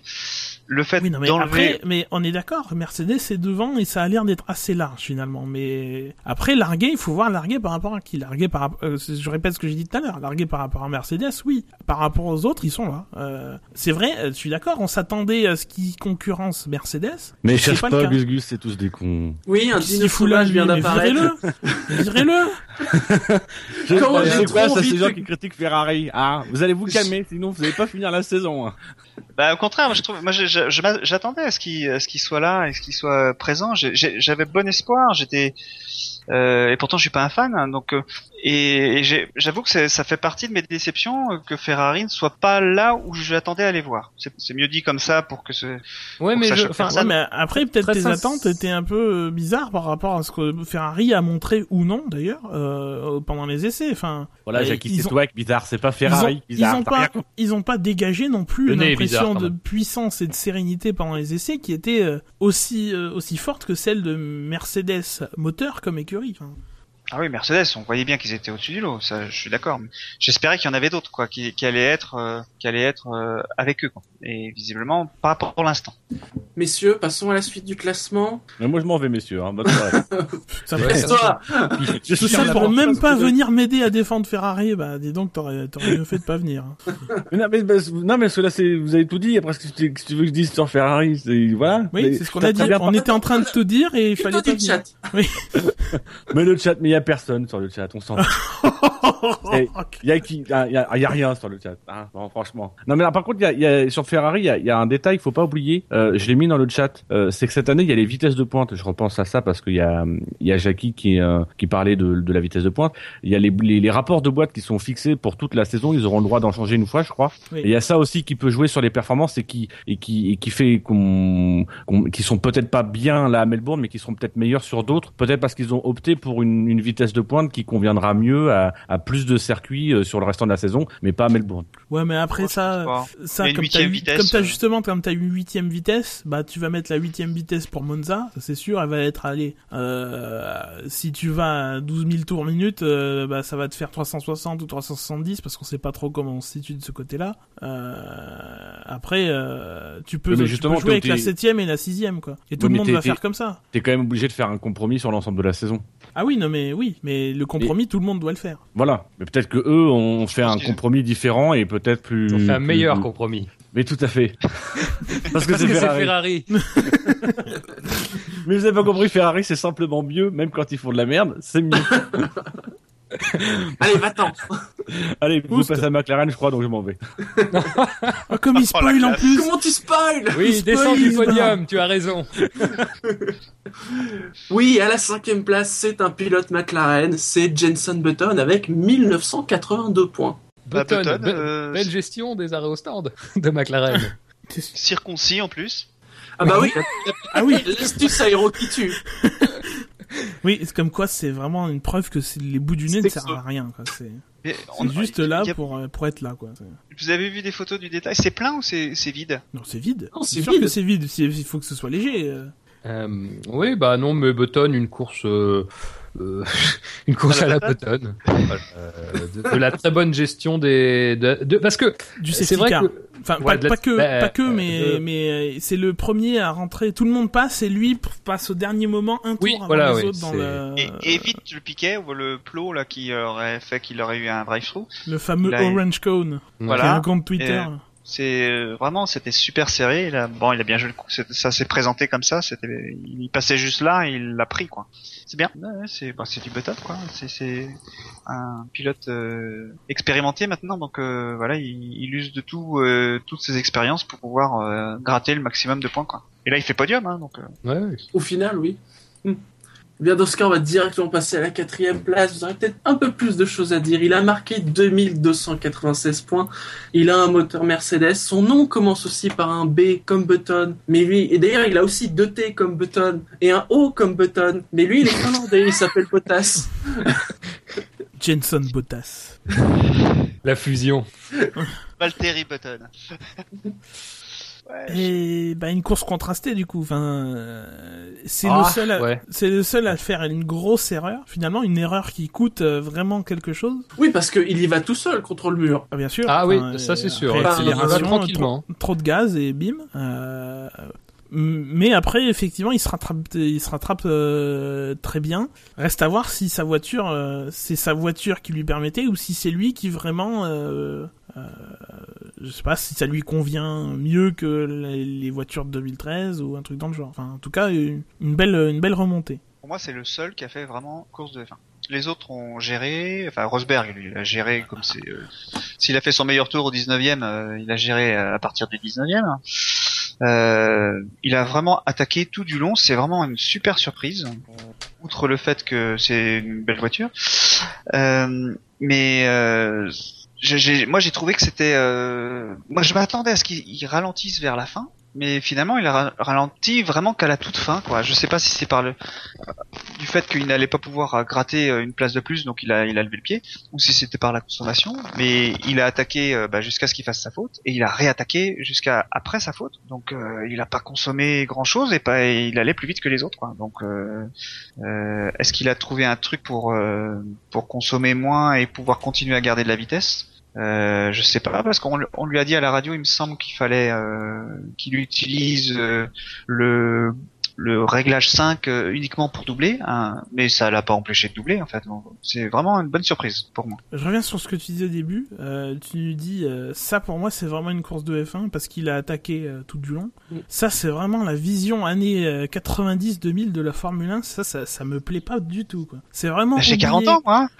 Ben, moi j'ai connu combien? J'en ai 25.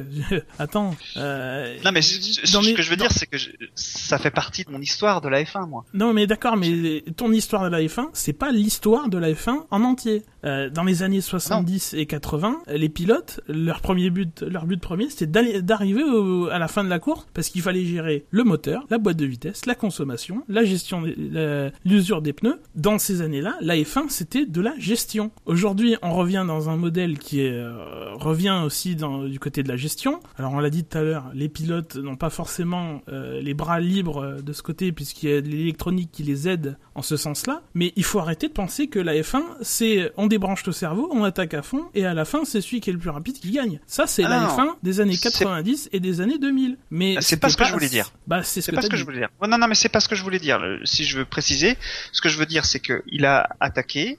Visiblement, il a géré puisqu'il a réussi à terminer la course.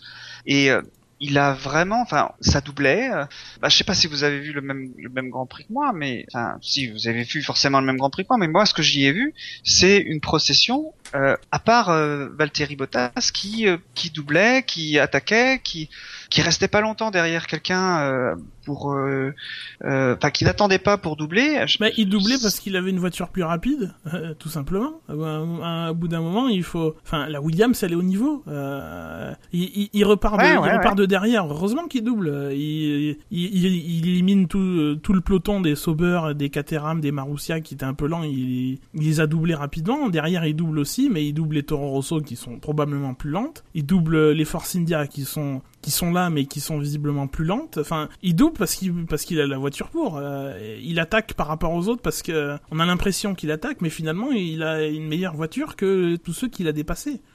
Ouais, ouais, ça se déf- Oui, oui, je, je comprends ce que tu veux dire. Après, euh, euh, même si voilà, je, je souscris aux propos de Gus Gus, hein, euh, je crois que je pense que la course de Bottas montre à quel point la, la Williams est quand même une excellente voiture et que euh, les essais hivernaux euh, de ce côté-là n'ont pas été trompeurs euh, parce que il, faut- il s'en faut quand même d'une averse euh, pendant les qualifs pour qu'elle soit aussi mal classée. Euh, on a quand même senti une déception assez incroyable pour une équipe qui l'année dernière est peinée pour rentrer en Q2. Euh, une déception incroyable de n'être qu'en bas de, de la Q, enfin qu'en qu'en fin de Q3. Euh, déjà ça. Et enfin, la course est incroyable de la part de Bottas parce que euh, il donc il casse euh, sa, il, enfin il, explose son pneu arrière euh, droit. Il rentre au stand. Alors il a quand même encore un bon tiers du tour à faire. Il abîme son, son, son fond plat. Euh, alors, par chance, sa suspension n'est pas touchée, mais c'est pareil aussi. Il réattaque derrière comme un dingue avec une voiture qui a quand même subi un choc. Et aussi, Bon, faut quand même aussi en, t'interrompre. en avoir Euh, excuse-moi de t'interrompre, par chance, il, provoque la sortie du safety car. Parce que si le pneu reste accroché et qu'il n'y a pas le morceau de jante, Que surtout le morceau de jante qui est sur la, sur la, La trajectoire. sur la traje- un peu sur la trajectoire, qui est, qui est- il est pas vraiment sur la trajectoire, mais s'il y a deux de front, euh, il peut, on peut rouler dessus, quoi. Euh, voilà, il provoque la sortie de la safety car et ça lui permet de, de, de, re- de recoller. Ouais, mais faut, faut quand même, faut quand même attaquer derrière avec euh, avec une voiture qui est abîmée hein, malgré tout, parce qu'elle Oui, perd des morceaux de perd des morceaux de de, de, carbone. Euh, après, euh, il a été, c'est, enfin voilà, il a été impressionnant. Euh, comme tu le dis, avec une voiture au-dessus du niveau de d'à peu près toutes les voitures qu'il a pu doubler. Des beaux dépassements, en revanche, hein, le dépassement sur Raikkonen notamment par l'extérieur, parce que Raikkonen ne cède rien sur ce dépassement-là. Mais après, comment dire je crois que c'est c'est un peu et il a raison de s'en vouloir parce que il a clairement euh, les moyens d'être un très bon pilote. Moi, j'avoue que j'attendais un peu ce, ce type de course de sa part Euh, parce que l'année dernière, euh, tout le monde disait waouh, euh, enfin non, mais enfin tout le monde disait il a il a, il a outre, euh, enfin il a dépassé Bottas, euh, Bottas, il a complètement rangé Maldonado. Bon, j'étais pas de cet avis-là personnellement. Mais là, avec cette course, j'ai j'ai aimé ce que j'ai vu, j'ai aimé ce style offensif, même si, encore une fois, il, avait la voiture pour. Euh, Mais effectivement, c'est à canaliser. Euh, C'était pas la première fois euh, à côté de ce, mur-là qui faisait une petite erreur, qui avait failli l'envoyer dedans. Euh, et j'ai aimé le fait qu'il ait fait cette course et j'ai aimé le fait qu'il s'en veuille et j'ai aimé, euh, voilà, j'ai aimé toute Bottas ce week-end parce que voilà, j'ai- le sentiment que là, quand même, il est, à un niveau, il est à un niveau au-dessus de, de- de- des- des rookies habituels.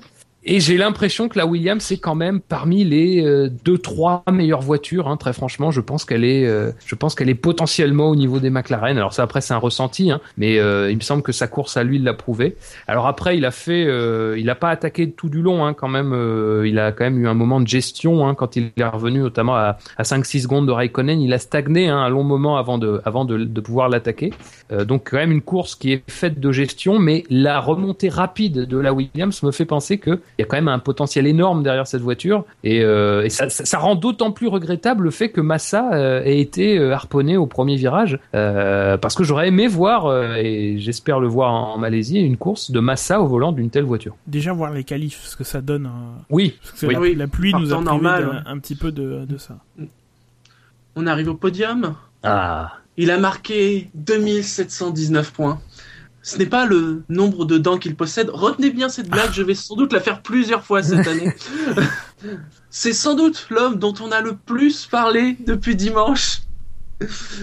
Avec ce grand mystère, hein. Ricardo ou Ricciardo? Il y a même une troisième version, ce serait Ricardo. Oui. Enfin, ce serait, enfin, je ne sais pas, je ne sais pas le, le vrai du faux. Où est la vérité? Il fait une très belle course. hein. Il fait une Et très belle course.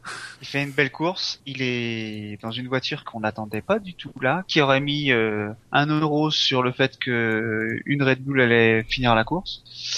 Euh, ouais, je sais, je- moi je, je- je suis content pour lui. Hein, et je pense que Vettel doit pas être très content lui. Donc par contre, même si euh, maintenant il est à zéro a priori, euh, mais euh, ouais, il fait une très belle course. Euh, patiente. euh, il voit qu'il peut pas, il pourra pas approcher euh, Ro- Rosberg, donc euh, il, il- joue la, il joue la prudence. Euh, bon, en plus son moteur, il en est pas sûr que ça allait se terminer, donc il est prudent. Bon, ben voilà, il, il marque. euh, normalement, il aura peut-être pas dû marquer. Enfin, on se- Ah, après c'est c'est une, une voilà. l'interprétation de la FIA, mais euh, je vais pas dire si c'est euh, dans l'esprit, euh, il a fait une belle course. Voilà. Lui a fait une belle course. hum, il a fait une belle course dans une voiture illégale. Euh, ce qui fait que, très sincèrement, euh, surtout vu l'importance de l'essence cette année, euh, Ils avaient prévenu, en plus. Faut Oui, le dire. mais- Ils mais avaient dit. attends, avant qu'une fois. hein. Non mais avant d'aborder là-dessus, moi sur le top 10, je, moi je l'aurais pas, je l'aurais- j'aurais mis des points pour les, les qualifs où sa voiture était légale, où on peut donc certifier Oui. que, que sa performance euh, est euh, faite dans des conditions euh, similaires euh, à celles des autres. Là, euh, là c'est pas le cas. Euh, donc du coup, euh, ça me paraît hasardeux de euh, de le mettre dans le dans, dans le top 10 parce que si ça se trouve, s'il avait respecté le règlement, il aurait été une demi seconde, une seconde moins rapide. On peut pas statuer sur Mhm. la performance Ouais. de la Red Bull en course ce week-end parce que la voiture était dans des conditions illégales par rapport au règlement de la FIA. Tout à fait. C'est et, et c'est d'autant plus important de, de, de- de vraiment insister sur cet aspect que euh, sur la course en, elle-même, il n'est pas non plus euh, énormément devant Magnussen. Euh, et il suffit d'un gain minime, comme enfreindre le règlement, et Megus Gus en reparlera, pourrait lui lui accorder pour pouvoir se permettre d'être devant. Donc effectivement, très difficile à la fois de juger la performance de Ricciardo, même si, si on parle de ça, le pilotage de son côté était propre, il a fait aucune erreur, ça c'est vrai, mais impossible de juger la performance de Ricciardo si on peut pas juger la performance de sa voiture. Aujourd'hui, on peut pas dire que sa voiture vaut ce qu'elle a montré. Euh, on peut-être que, peut- et ça peut changer, je veux dire, cette même performance peut devenir légale et à ce moment-là, on dira, ah oui, d'accord, euh, la Red Bull valait tant à ce moment-là, mais aujourd'hui, c'est clair qu'on ne peut pas, euh, parce que c'est quand même, moi j'ai toujours en, j'ai toujours en mémoire ce qu'on disait euh, les années précédentes sur le fait que les commissaires étaient pas, étaient un peu, euh, comment dire, euh, plus euh, indulgents avec les écuries de pointe. Euh, là, on a quand même l'écurie quatre fois championne du monde. On a le pilote deuxième. On a un pilote australien de surcroît et il est disqualifié de cette course. Euh, donc il y, avait quand même, enfin voilà, on se plaint souvent de, enfin certains se plaignent souvent de ça, mais là on a quand même un, tout pouvait concourir à ce que on soit indulgent et en plus parce que c'était le début du nouvel ère. Mais sinon voilà, on est quand même face à une décision forte d'exclure le deuxième de la course. Euh, voilà, donc euh, je pense qu'il y a quand même des éléments qui penchent euh, dans, ce sens-là et qui donc font penser qu'on avait effectivement une Red Bull qui n'était pas dans les clous au niveau réglementaire. La Mercedes ne l'était pas plus. Hein. Ah, ça, Bah, la Mercedes a passé le, a passé La- le contrôle la- de Non, la. non, ça, la c'est- Mercedes- ça, ça, c'est une vieille rumeur qui est publiée par. On va se fâcher avec tout le monde ce week-end, mais allons-y. Oui. Qui était publiée par euh, l'agence GMM, euh, qui est reprise par certains Ah, sites ouais, francophones, euh, donc qui ne s'est véri- qui ne s'est vérifié par aucun document officiel sur le site de la FIA, euh, et qui donc n'est pas à prendre en compte. Euh, à savoir la rumeur comme quoi euh, pendant les essais libres ou les qualifs, je sais plus exactement, la Mercedes aurait dépassé euh, le flux d'essence autorisé, donc comme la comme la Red Bull. euh, euh, en, en course. Ça, c'est une FIA rumeur et ce n'est en, en aucun Alors, cas, en aucun cas, en aucun cas Je une information. Je, je vais rajouter ce que disait le, le- la FIA a priori. Quand elle, elle voit ça, euh, elle voit qu'il y a un dépassement, elle avertit. Et, et une fois que donc c'est ce qu'elle a fait aussi à Red Bull, elle a averti. Et euh, après, Mercedes a priori aurait euh, fait- changé. Je, je dis aurait euh, Mais c'est volontairement. paru dans aucun média sérieux. Non, non, mais peu, peu importe. Si, Et bah non, le- c'est pas peu importe. C'est paru Non, dans aucun je- média sérieux, lancé par une agence de C'est- presse dont les, dont on sait qu'elle n'hésite pas parfois à inventer des choses. Non, ce que je veux dire dans le peu importe, c'est le processus euh, de euh, surveillance, on va dire, de ce de cette sonde euh, fait que la FIA voit que ça dépasse, donc elle informe l'équipe. Après, euh, Mercedes euh, aurait euh, comment dire décidé de changer son réglage de débit, ce que n'a pas fait. Là, c'est clair. Ce que n'a pas fait Red Bull, Mais on sait même Et pas donc- si Mercedes ça a été le cas. mais peu importe. Enfin, c'est, le, le principe, c'est c'est juste Le principe, c'est que la FIA a prévenu Red Bull, Mercedes, Voilà, on n'en sait prévenu. rien, et que Red Bull, Red Bull n'a pas C'est pas tenu compte de, de, Voilà. de, de la demande de, de, la FIA. Alors, on rappelle que, quand même, pour euh, euh, tout le monde, que donc il y a les 100 kilos d'essence sur toute la course, entre, euh, je cite le règlement, entre le, euh, le, le départ de la course, entre le moment où les feux rouges s'éteignent, et entre l'arrivée, le passage sur la ligne de d'arrivée à la fin de la course. 100 kilos entre ces deux points-là. Et donc une limite de débit instantané euh, qui est en sortie du réservoir, parce que le capteur est dans le réservoir d'essence, enfin est en sortie du réservoir, de 100 kg par heure. Alors c'est une unité un peu bizarre. Grosso modo, ça fait 27 euh, 27,7 mg d'essence par euh, par euh, milliseconde. Enfin c'est encore c'est un peu bizarre comme unité, mais 27 Mais grammes par 20 seconde quoi. c'est 20 grammes par seconde, ouais. Il faut dire qu'il y a un historique sur ces capteurs sur le week-end, euh, parce qu'apparemment entre euh, certains entre les trois premiers runs de des essais libres 1 vendredi et la suite du week-end sur le premier capteur qu'ils ont utilisé, il y avait des différences. euh, il y avait le capteur fonctionnait différemment. Du coup, ils ont changé. euh, ils avaient toujours des problèmes et la FIA leur a dit de remettre le capteur original. Et donc pendant la course, effectivement, euh, la FIA a dit qu'ils étaient en train de dépasser et qu'ils auraient dû, euh, euh, baisser le, baisser leur débit et ils ne l'ont pas fait.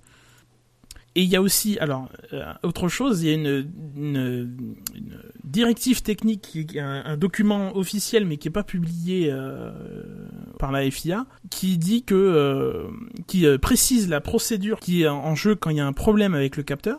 C'est, c'est-à-dire que s'il y a un problème avec le capteur, il y a un moyen de calculer autrement en utilisant les données de, la voiture, mais il faut que la FIA dise il y a un problème avec le capteur et et, euh, et on, on se base sur cette deuxième méthode de calcul plutôt que sur la première. Euh, là, la FIA est, est restée, euh, n'a pas euh, fait de choses en ce sens envers envers Red Bull, euh, et donc euh, donc Red Bull n'avait pas à, se, à faire euh, grosso modo bah, une, une insubordination finalement par rapport à la. FIA. Mm. Euh, n'avait pas à décider que le capteur fonctionnait mal, c'était à la FIA de dire le, fonction- le capteur fonctionne mal. Du coup, euh, sur la base, c'est sur cette base-là que euh, Ricardo a été euh, justement, je trouve. Après, ça dépend de chacun, mais il y a deux pages de, il y a deux pages de justification et il y a eu une délibération qui a duré plusieurs heures, qui s'est Ouais, ouais, terminée euh, quelque chose comme 5 heures ou 5 heures après le Grand Prix.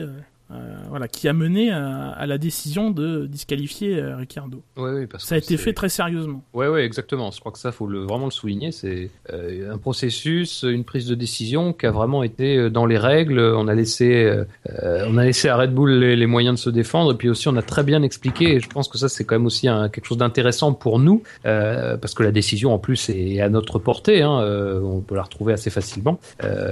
Tout le processus, le, ce qu'on appelle en droit, tout ce qui est, tout ce qui concerne le raisonnement juridique, quoi, tout, ce- tout ce qui permet de dire à un moment, on prend cette décision parce qu'il y a eu ces faits-là qui se sont produits. Euh, donc à ce niveau-là, euh, mais on voit très bien la ligne de défense de Red Bull et qui, et qui est un petit peu qui est un petit peu dangereuse effectivement parce que euh, ça va être de dire que nos estimations, enfin nos calculs sont meilleurs que ceux de la FIA. Le dire, dossier a, a intérêt à être hyper béton parce que c'est demander à la FIA de se déjuger. Oui, mais le problème, enfin, le problème, c'est que moi, je, je, enfin, je sais pas, hein, je, je, je- j'extrapole un peu, mais j'ai peur que Red Bull, se sentant euh, sur deux, parce que euh, c'est un peu ça l'impression que ça donne, euh, se sentant sur deux, euh, aille plus, plus loin que la FIA, tu vois, plus reste pas dans le cadre du, de la discipline, mais aille sur un autre terrain. Bon, pourquoi pas le tribunal arbitral du sport.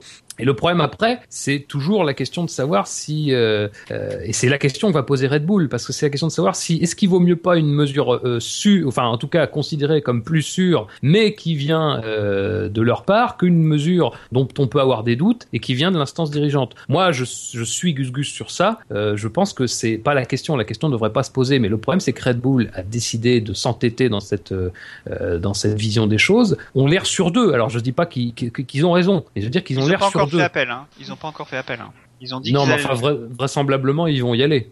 Ils ont quatre jours pour le faire. Vraisemblablement, ils vont y aller. Ouais, euh, ils avaient l'air super motivés. Hein. Euh, donc, enfin, ah bon, voilà. Mais Ils, ont peut-être raison, mais après, voilà, il y a le comportement. Non, mais c'est ça, je veux dire- eu, quoi. à un moment, il faut quand même accepter le, le, le règlement dans lequel tu, le règlement et surtout les instances sportives, parce que plus, c'est comme comme on dit en foot, à un moment, euh, sans arbitre, euh, il n'y a pas de match possible. Mais là, c'est exactement la même chose. C'est-à-dire, sans euh, mesure référente pour tout le monde, il n'y a pas de course possible, parce que chacun fait à sa petite, euh, fait sa petite soupe interne, et c'est pas possible de, de- donc là, c'est D'ailleurs, apparemment, les, les autres équipes ont dit qu'en effet, elles, avaient elles ont confirmé qu'elles avaient constaté des, des écarts, mais que elles, elles avaient, euh, euh, bah, elles étaient restées euh, dans la ligne, on va dire. à partir du moment où tout le monde a le même le, a le même capteur, du moment où les capteurs sont consistants les uns par rapport aux autres, euh, ça pose ça pose ça pose pas de problème. Surtout que la FIA avertit euh, les écuries euh, quand il y a un problème et leur donne une chance de, de changer. oui, en Oui, plus. parce que c'est admis qu'il y a une marge d'erreur, parce qu'il me semble qu'il a été montré le- la fameuse pièce, et euh, apparemment, même chez le fabricant, ils expliquent que... alors, De je toute y a- façon, rien je n'est précis. de... euh, alors, je crois avoir lu des chiffres sur euh, Autosport. Euh, D'après le fabricant qui est Gill ou Gill Sensor, je cherche Mhm. un peu le nom, il y a 52% des, de leurs capteurs qui sont de ces capteurs-là qui sont précis à 0,1 0,1% près. C'est-à-dire que sur une mesure qui te donne 100, euh, bah, la valeur Mhm. réelle est comprise entre 99,9 et 100,1, ce qui euh, semble pas être euh, euh, ce qui semble être supérieur aux valeurs que a dû dépasser Ricardo. Je veux dire, je pense que sur le débit qui est à 100 kg par heure, je pense pas qu'il était à 100,1. Enfin voilà. Oui, c'est sûr. Hmm. Et euh, 92% de- des capteurs, selon eux toujours, sont précis euh, à, deux, à 0,25% près. Donc euh, entre euh, sur une mesure, encore une fois, quand le capteur dit 100, euh, la valeur réelle est comprise entre 99,75 et 100,25. Enfin, c'est, on sait que ce fabricant, on avait entendu ça du genre en septembre, en octobre dernier, avait eu des problèmes avec les, les capteurs au départ. Ils, ils étaient pas dans la tolérance de la FIA qui était de 0,5% d'erreur. Là, visiblement, une, très large majorité, voire tous les capteurs, sont euh, dans les tolérances de, de, la FIA. Donc, euh, a priori, Red Bull n'a pas de raison de se plaindre. On peut pas après exclure un capteur défectueux, mais euh, c'est à la FIA de dire votre capteur est défectueux. On, va passer sur une méthode euh, sur euh, sur le plan B quoi. Bah, là, pour le coup, il y avait un premier capteur défectueux. Ils ils l'ont dit à la FIA. Apparemment, ils l'ont changé. Enfin, la FIA en a redonné un autre qui s'est avéré aussi défectueux selon les tirs de Red Bull. Vraisemblablement, ce qui se passe, c'est que le capteur était défectueux au départ, puis il s'est mis à bien marcher. Puisque c'est dans les trois premiers runs de la, des essais libres 1, entre les trois premiers runs des essais libres 1 et la suite du week-end, que euh, le capteur euh, a changé. Enfin, qu'il y a eu un, que ça, que ça, que ça, que ça a changé. Donc, euh, quelque part, c'est peut-être à ce moment-là que, enfin, c'est peut-être au départ que ça fonctionnait mal et, et il s'est mis à bien fonctionner par la suite. Je pense qu'on n'a pas fini d'en apprendre là-dessus parce que bon, il y a, y a toute cette histoire euh, de précision évidemment. Euh, c'est c'est quand même euh, bah, ce que dit Red Bull, c'est votre capteur est pas aussi précis que les nôtres. hein, en gros. Mhm. Et Sachant que là, on part du On veut s'appuyer principe, qu'ils- on part du principe qu'ils sont de bonne foi chez Red Bull. Oui, après, Euh, oui. après tu fais pas appel gratuitement parce que Non. parce que parce que très franchement, il y a c'est la une mauvaise chose de faire appel, de te faire déjuger, de voir la pénalité augmenter. Euh, euh, L'éventail des pénalités, on l'a souvent dit dans le règlement, et pas euh, il y a pas une pénalité pour un pour euh, pour une infraction. S'ils échauffent trop la FIA, la, la FIA leur dit Oui. bah vous nous vous nous saoulez, euh, euh, revenez l'année prochaine. euh, bon c'est très c'est Ouais, ça serait très extrême quand même. Mais, euh, mais euh, bon, bah, on vous suspend une course, quoi. Vous, vous nous emmerdez à la fin, quoi. C'est, dans le champ des possibles. Ils peuvent, de toute façon, ils peuvent tout faire. Hein. Mal- malgré tout, c'est eux l'inst- l'instant sportif, c'est eux qui décident. A une remarque de Tino. C'est comme si Red Bull disait, écoutez, avec nos chronomètres, on a fait la pole position. Mais c'est ça, c'est exactement ça. c'est exactement ça. Ouais. Ça me rappelle euh, les- certaines séances d'essais privés où c'était pas la, enfin, le chronométrage était euh, était euh, était fait par Renault ou par, en tout cas par une des écuries. Enfin, c'était, ça, ça, ça semblait rigolo, quoi. Enfin, c'est, Mm. c'est- Renault dit, euh, d'après les chronos Renault, Renault est en première position. Non Quelque chose à rajouter sur le, cette pénalité, sur Ricardo peut-être? Il a trop dedans, on l'a dit tout à l'heure, mais il faut Oui, mais bon, ça, oui. On... Oh, mais Il euh, doit avoir, doit avoir moyen de pénaliser pour ça. je pense. Écoute, il a le soleil sur son visage. Avec beaucoup de dents, mais il a le soleil dans son, vis- sur son visage, c'est joli. Passons à la deuxième place. Il a marqué 3579 points. Il a d'ores et déjà fait une meilleure carrière que son père en Formule 1. Kevin, Kevin, Kevin. Puisque son père, en 25 cours, je crois, avait marqué un point. c'est Kevin gentil. C'est moche. Mais non, c'est vrai, c'est... Qui était très ému d'ailleurs le papa. Ah, quand même. Il y a de quoi? C'est beau. Non mais c'est vrai. En fait, il pleurait parce que ça, il a, il a revu sa carrière en. Ouais, c'est clair. Ça a pas duré Ah oui, longtemps, tu me diras, mais je- devait être intense. qui- alors il peut peut-être nous confirmer qu'il trouvait qu'il avait une tête de vieux. Qui Ah oui, Magnussen ah oui, Mais- Magnussen, il fait pas 21 Ah oui. ans, ça c'est clair. hein. Ah. Il y a Kevin, euh, malheureusement, euh, Par rapport à Gviat, effectivement, il fait. ou à Vettel à l'époque. euh, Mais euh, alors déjà, franchement, départ exceptionnel. Je crois que j'ai jamais vu un mec se dire, écoutez, cette ligne droite est trop droite. je vais rajouter une chicane. Non, mais je l'ai vu, je me suis dit, merde, il a oublié qu'il était en F1 Ah non, mais incroyable, incroyable. Il a, Il- il a oublié qu'il avait deux- 200 Nm de plus, de coupe de plus qu'en 2013 ou, enfin, c'est, parce non, mais que finalement, même en quatrième, on, tu patines, quoi. C'est, il faut faire Ouais. gaffe. Bah, c'est-à-dire, mis à part cette péripétie, euh, et encore bien compréhensible, je pense, euh, il a fait une course, mais vraiment très, très, très propre. hein. Euh, et puis, euh, enfin, j'ai entendu deux, deux, trois fois à la radio, on sentait quelqu'un vraiment de très posé. À vrai dire, moi, je l'avais pas beaucoup suivi dans les catégories inférieures. Euh, je me disais que si McLaren le, le, le pro, le promu, le Promeu. le promeu, euh, L'amène en F1. le pro, non, euh, le pro, Le pro euh, euh, voilà. C'était qu'il y avait une raison. Et effectivement, alors encore une fois, c'est qu'une course, mais euh, tenir un tel niveau euh, avec de- encore une fois cette nouvelle ère, euh, c'est- extrêmement positif. Et enfin, encore une fois, je pense qu'on va arriver tous à la même conclusion, mais il n'y a pas grand chose à dire de sa course parce que sa course est, très linéaire. Euh, il- Enfin voilà, il, il a eu suffisamment un moment de latitude pour revenir sur Ricciardo, mais Ricciardo avait lui-même beaucoup économisé et s'est et s'est échappé tout de suite. Mais vraiment une, une excellente gestion de cette course pour un pour un jeune qui débarque dans une écurie de pointe. Euh, bon, euh, vraiment euh, impressionnant quoi. Il avait été impressionnant pendant les essais également. hein. On- il faisait toujours des super chronos. Je dis, bon, c'est c'est bien pour lui. euh, Et puis on l'avait Euh, dit en qualif, euh, voilà, bien devant euh, Button. Hein. Ouais, ouais, euh, régulier, rapide. euh, il va faire mal lui. Hein. Ils vont peut-être le prendre chez Ferrari. Ah oui, oui, oui. Je pense que là, ils vont plutôt essayer de le garder chez, chez McLaren. Ah, Pour il, l'instant. est, il est estampillé McLaren depuis un moment, donc. euh, eh, bah après, on a bien vu euh, qu'Hamilton peut, euh, peut, peut peut partir, mais euh, mais bon, non, mais très, très heureux personnellement. Et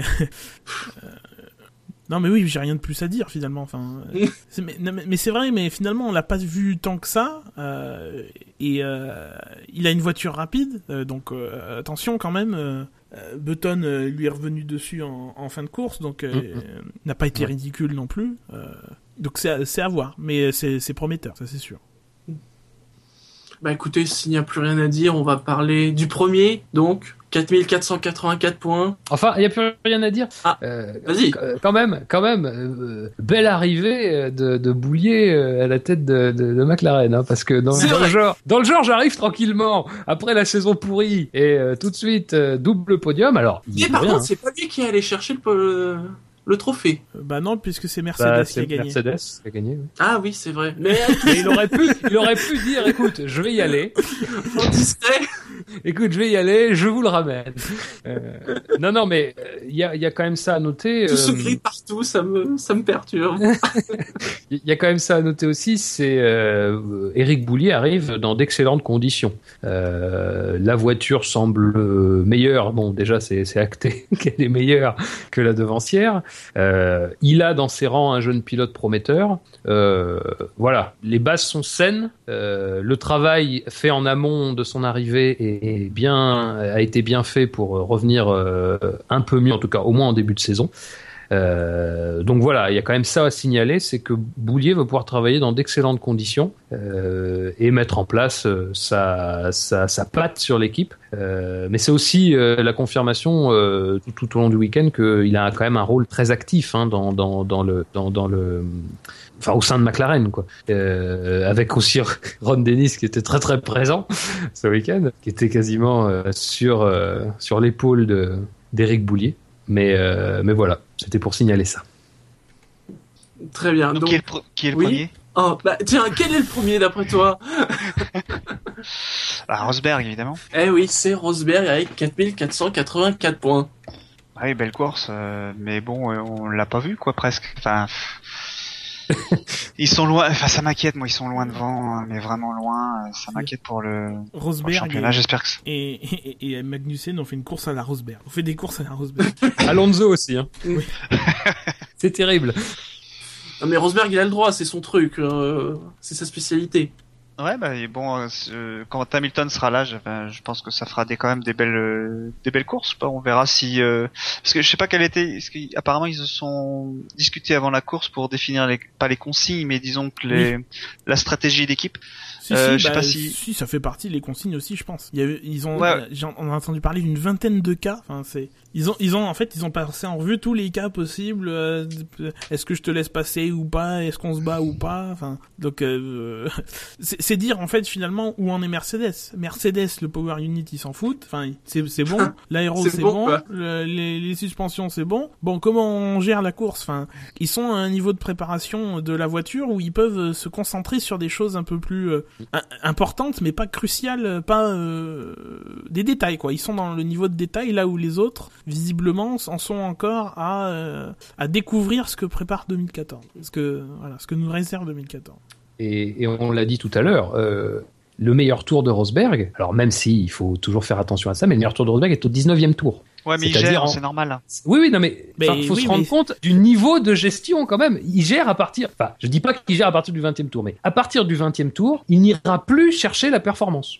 Enfin, c'est, c'est quand Oui. même là aussi un, gage de, de- et le 19e tour à quoi ça correspond? Parce que à quoi ça correspond? Ça correspond euh, aux deux tours derrière le restart. C'est-à-dire le tour où il met 5 secondes, je crois, de mémoire à Ricciardo. C'est à ce tour-là, enfin 5 secondes en tout, hein, bien sûr. Il met 5 secondes à Ricciardo sur ce tour-là, et donc à partir de là, il ne bat plus cette performance allégé en essence et euh, au début du, du second relais du troisième relais pneumatique. Mm. Donc là quand même euh, ça, ça nous alerte sur le fait que Mercedes a extrêmement bien travaillé. Les essais le démontraient, mais la course, la première course le démontre. Reste malgré tout, on l'a vu avec Hamilton, cet impondérable de la fiabilité Oui. euh, qui même sera eux, pour. alors que Bah, même eux, voilà. que ça allait être peinard pour eux. Donc euh, voilà, les seuls trucs, je pense, en ce début de saison qui peuvent les empêcher de gagner, Bah, c'est ce sera euh, un problème comme a connu Hamilton. Alors, Dino nous corrige. hein. Rosberg n'a pas fait une course à la Rosberg parce qu'une course à la Rosberg, c'est une course transparente, mais qui nous étonne par son résultat. Or, là, ce week-end, c'est pas étonnant de voir Rosberg au premier. C'est vrai, c'est Ouais, vrai. Il nous dit qu'on dévie Soyons- soyons le sens, précis. Oui, le sens de ouais, bon, course- On dévie le sens de course à la Rosberg, mais tu sais bien, Dido, nous sommes déviants dans le Pas des Boris, mais des Vians quand même. Oh la vache. Oh mon dieu. Eh, eh, ça, ça, ça. Ça, faut pas la couper, celle-là. Non, non. Oh, bah oui, évidemment, ça c'est sûr. Espèce d'enfoiré de merde. Oh, ça, ce sera coupé en revanche. Et alors donc, notre note, nos notes. Alors, euh, sur ceux qui ont voté, parce que tout le monde n'a pas voté. hein. C'est mal. Ouais, il y en a pas mal, il y en a pas mal qu'on vote. Il y en a pas mal, ça va. On a donné à ce Grand Prix d'Australie 2014 une note de 12,22 euh, pêle-mêle. hein. donc euh, Fab a donné la meilleure note avec 14, j'ai donné un 13, Gus Gus un 12,5, Jackie tu étais le plus dur avec un 9,8, Jennifer 10,5 seulement, Buchor 13,5, Dino 12,3, 12,22. C'est la moyenne, mais c'est pas non plus euh, terrible. Il s'est Dino- passé des choses. Oui. Dino a mis 12-3 parce qu'il voulait être proche de la moyenne. 13-5, c'est- 12-5 c'est pas assez, 12 non plus. Donc, euh, Il s'est passé des choses, c'est vrai qu'il y avait euh, l'attractivité de la nouvelle saison, des changements. Euh, c'est vrai qu'il y avait quand même, c'était frustrant quand même de, de voir des voitures qui n'attaquent pas. Ouais, ouais, c'est. Moi, j'étais super déçu de voir euh, Alonso ne pas être capable de doubler. euh, Et avec les commentaires de Villeneuve et Febro, où on avait l'impression, enfin, je sais pas si c'était la réalité, mais que en restant à l'aspiration, tu maximisais, on va dire, la, enfin, tu minimisais la consommation d'essence.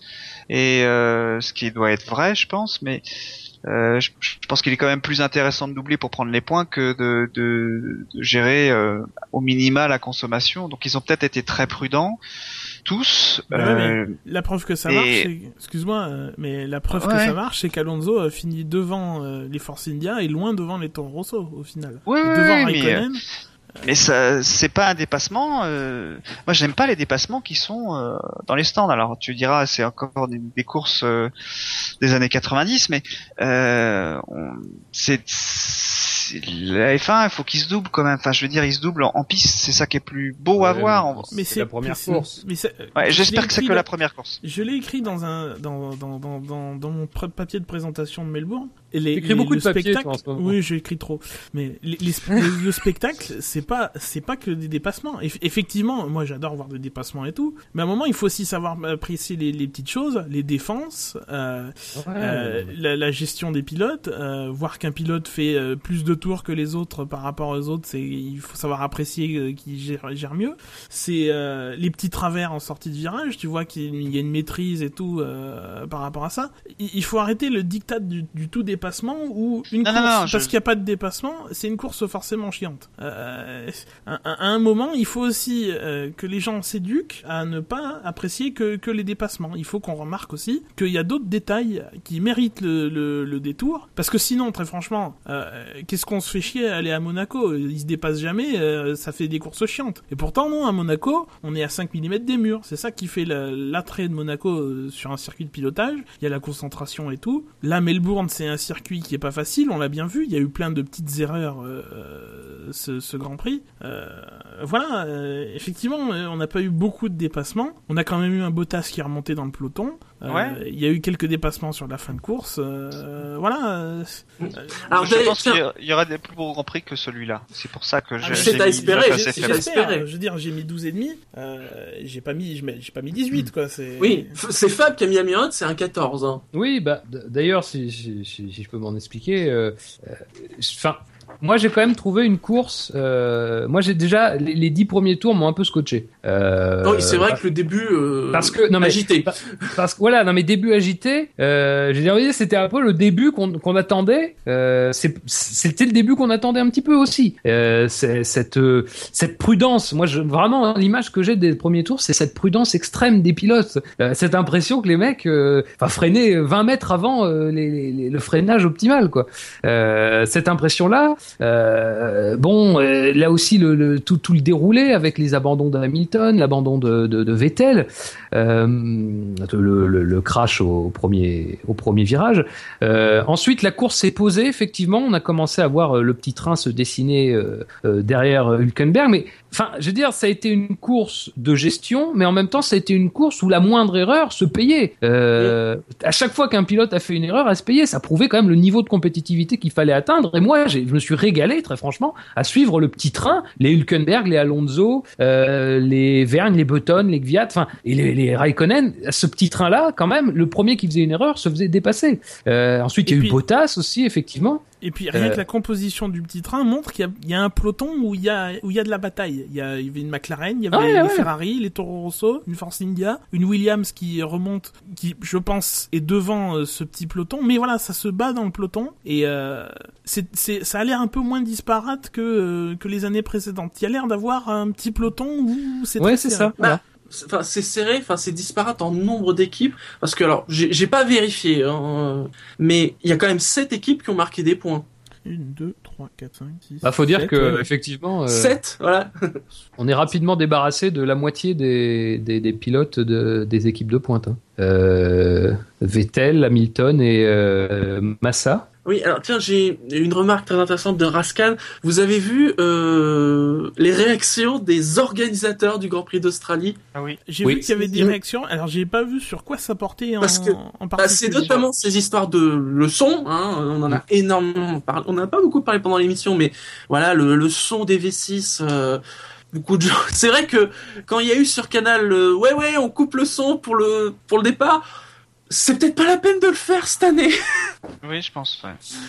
Euh, Mais il euh, je parle suis pas même d'aller d'accord. Je suis pas Alors, d'accord. ils, ils parlent même d'aller jusqu'au procès, quoi, parce que euh, ils Oui, ont été très déçus. Bon, après on verra euh, où ça où ça ira, quoi. Moi, mais- je, je, je, je veux pas euh, la théorie du complot, mais euh, ce genre de petite incartade de la part des organisateurs de Grand Prix, euh, ça ressemble fortement à ce que serait capable de faire un, un Bernie Ecclestone. Donc, ceci Bah, étant dit, ils sont justement du voir Bernier c'est quoi le ouais, ouais, ouais, ouais. Ceci étant dit, euh, Ils, ils moi, sont ça m'agace. négociation ça, euh, bah, enfin bon, je, je sais pas, mais enfin bon, l'Australie, ça a toujours, Melbourne, ça a toujours Mais été euh, L'Australie, chaque année, chaque année, on reparle de la prolongation. Enfin, c'est comme si c'était année par année, quoi. Le contrat de Melbourne, c'est un peu, c'est un peu étrange.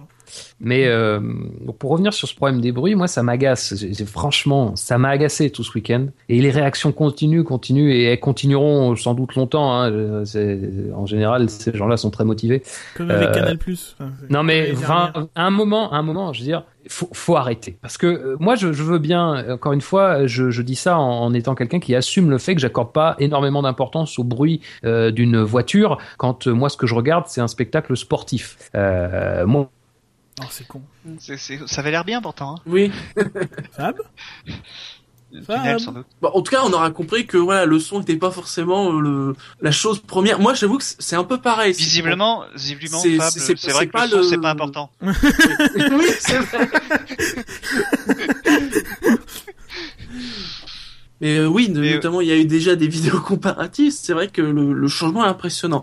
Après, je, je suis pareil, je suis un peu comme Fab. C'est pas la première chose euh, qui m'interpelle, même si je peux comprendre que des gens soient déçus et que beaucoup de gens soient déçus. Non. La, la FIA, dans son, dans son dossier de presse sur le- les nouveautés de 2014, parlait d'une dizaine de décibels en moins, euh, ce qui euh, représente plus que une puissance sonore divisée par 8. Enfin, c'est, euh... ouais, c'est ça, ouais. Euh, tu, tu divises par 8 la puissance sonore des, des moteurs de F1. Parce que c'est une échelle logarithmique en fait. Et il y a un son, parce que, parce que j'ai vu parfois des remarques, oui mais alors c'est comment la Formule? 1 Bah la Formule 1, il n'y a pas de son du tout. Bah oui. Il n'y en a pas du tout, du tout, du tout. Non, puis je sais pas, mais on redécouvre des sons, quoi.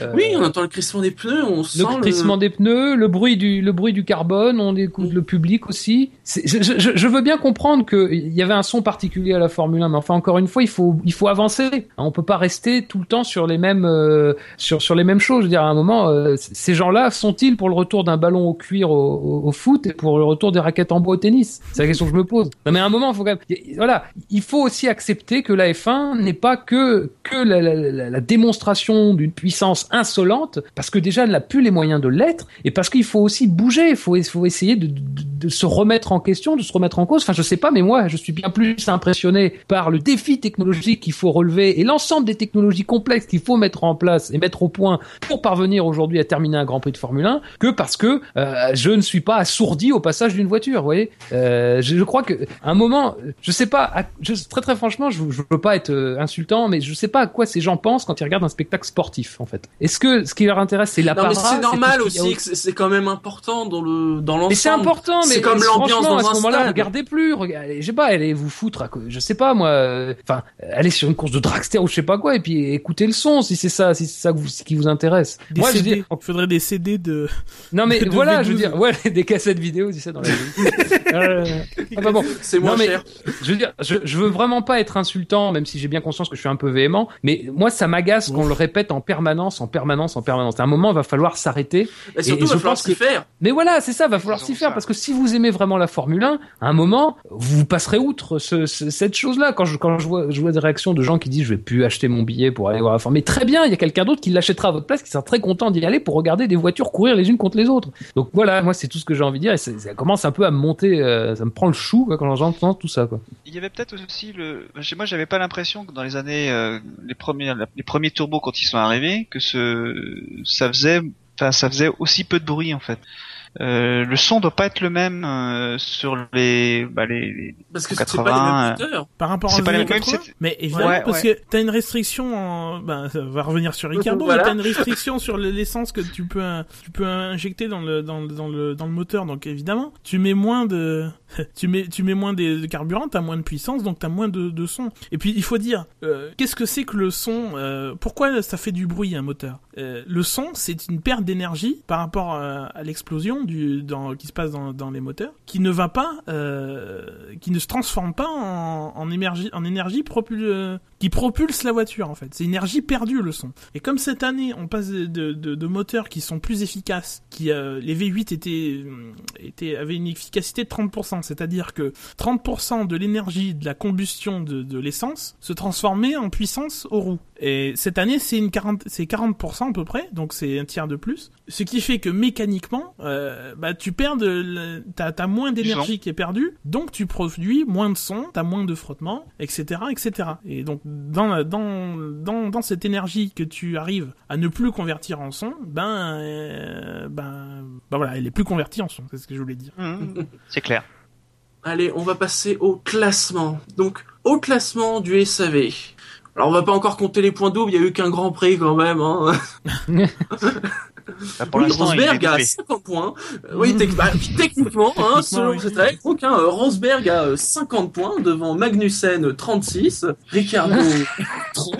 ah et je décide de mettre 20 au Grand Prix de Monaco voilà ben comme ça Ceci dit, le Grand Prix de Monaco avec les moteurs à fort couple comme on a cette année là, ça risque d'être sport. hein. mais oui c'est pour ça que je dis euh, dépassement c'est pas forcément Donc Bottas 24, Button 20, Alonso 16, Hamilton 12, Hülkenberg 8, Raikkonen 4 et Vergne 2.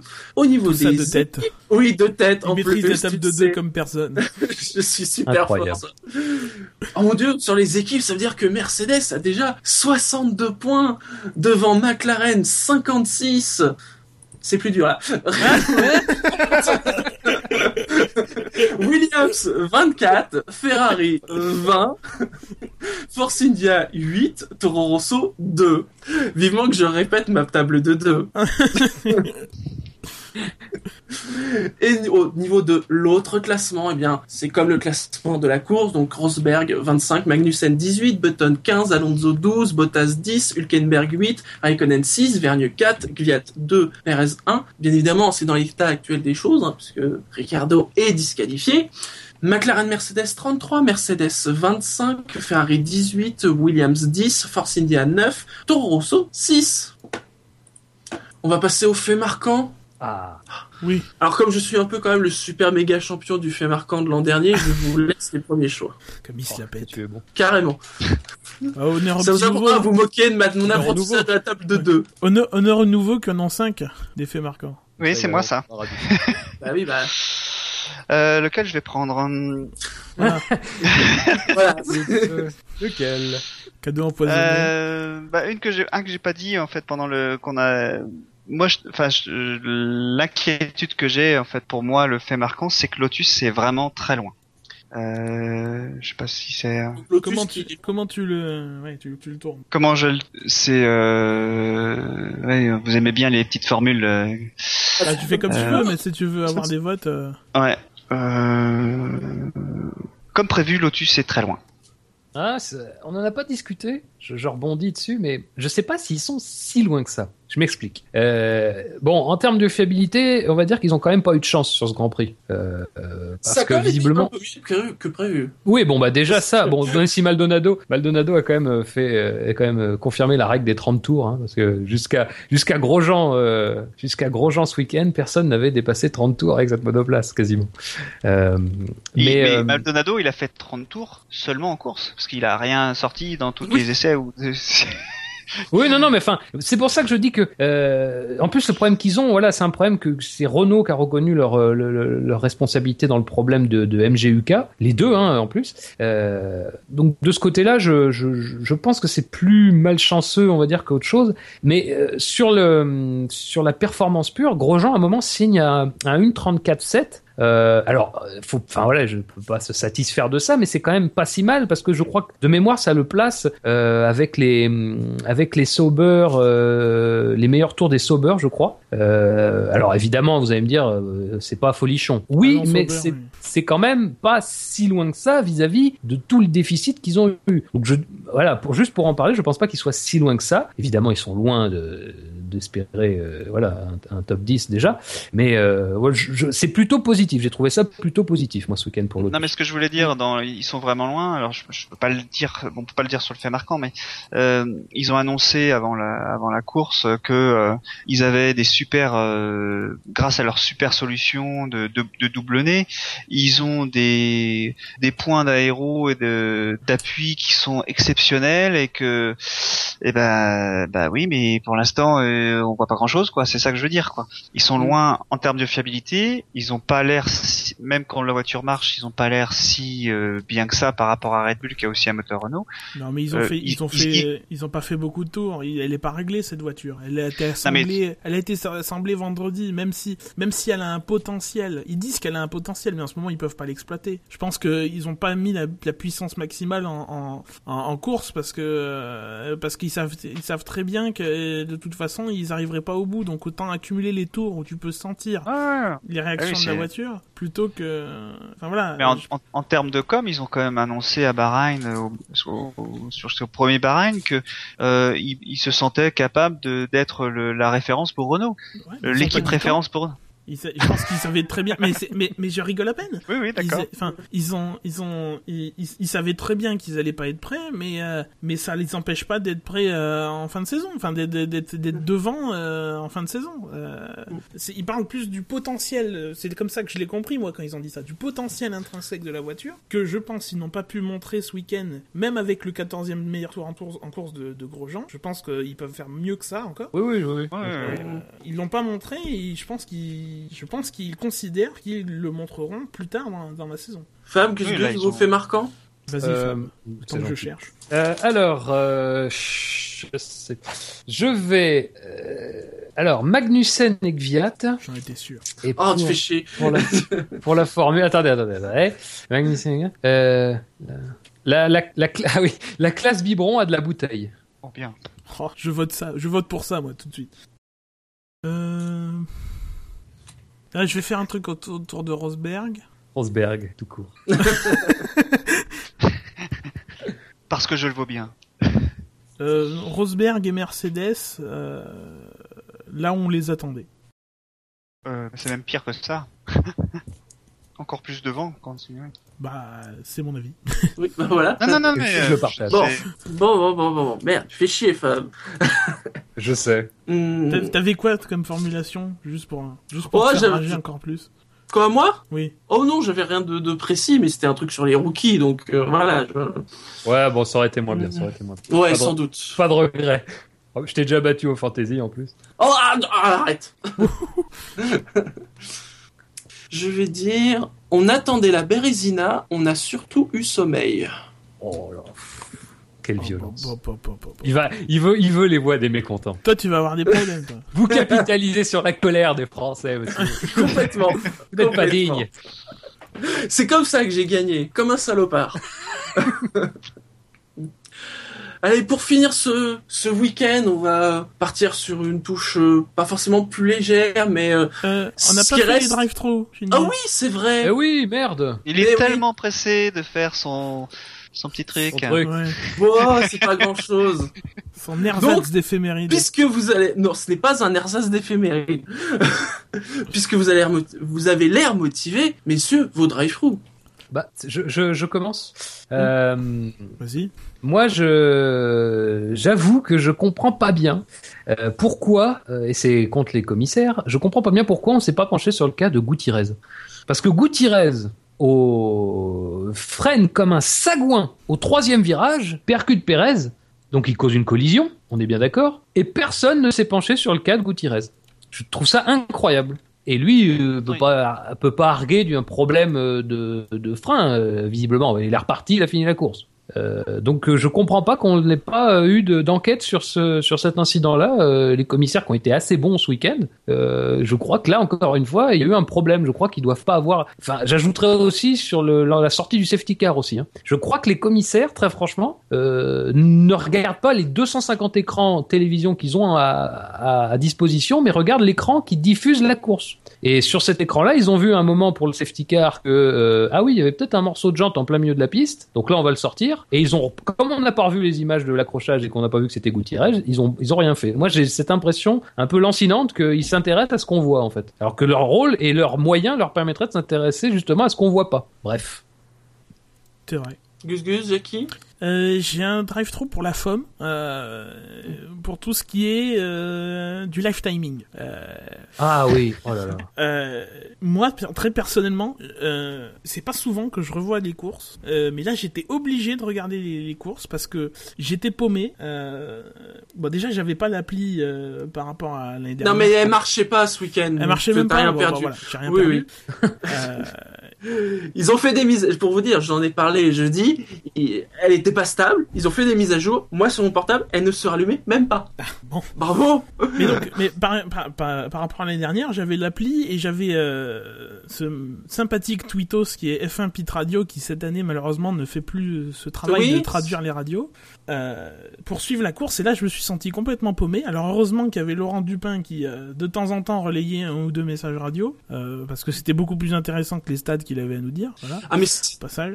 c'était horripilant. Oui, Ricardo euh, qui va vers son podium. Attends, on est à mi-course Et donc le live timing, euh, donc à part l'application, parce que je, bah, du coup je l'avais pas, le live timing sur f1.com euh, est une version light du live timing qui était Ouais. gratuit jusqu'ici.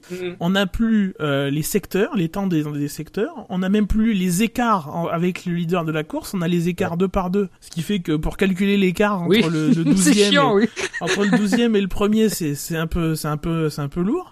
Euh, on n'a pas les vitesses de pointe, on n'a pas la météo, enfin on n'a plus rien euh, sans payer. C'est-à-dire que la, la FOM nous force à euh, mine de rien sortir 10 euros par an pour avoir des infos de, dont euh, une majorité on avait gratuitement euh, les années précédentes. Voilà, c'est un peu c'est un peu dommage parce que du coup les gens qui n'ont pas de téléphone, de tablette, euh, en tout cas de smartphone ou de tablette, ben euh, suivent une version très réduite, ouais, qui ont, ou qui ont pas envie de payer, c'est ou qui ont pas les moyens de payer. Enfin, après 10 euros par par an, euh, c'est pas non plus. euh, Mais bon, il y a des gens qui. Non, mais oui, pas. Voilà, euh, 10 euros, non Euh, pas. Voilà, c'est c'est c'est très dommage parce que si t'as pas donc si t'as pas de téléphone, de smartphone, de tablette, euh, tu suis une version euh, réduite de, de de la course. Enfin, c'est c'est c'est très bizarre. Enfin, j'ai pas apprécié personnellement. Oui, non, mais c'est vrai. C'est très vrai et encore de surcroît pour ceux qui, euh, comme toi et moi, on a été, euh, voilà, on travaille sur des sites qui doivent euh, établir des classements et qui doivent aussi faire des résumés, machin. Oui, et, euh, le, classement du site de F1.com était, enfin, il était bien, il était bon euh, au départ, mais il n'y avait pas le bon nombre de tours et tout. euh, Voilà, non, mais, enfin, pour- pour les gens qui travaillent et qui essaient de faire passer de l'information, c'est- c'est vraiment des, des, des points qui étaient essentiels l'année dernière et ça, ça, c'est une perte, et grande, une grande perte de pas pouvoir l'avoir gratuitement, ça c'est sûr. il faut être sur place visiblement.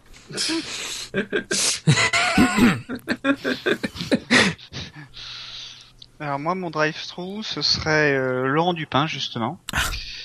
Euh, alors on on, se, demandait ce qui, euh, a priori, il allait être un peu plus dans le dispositif cette année.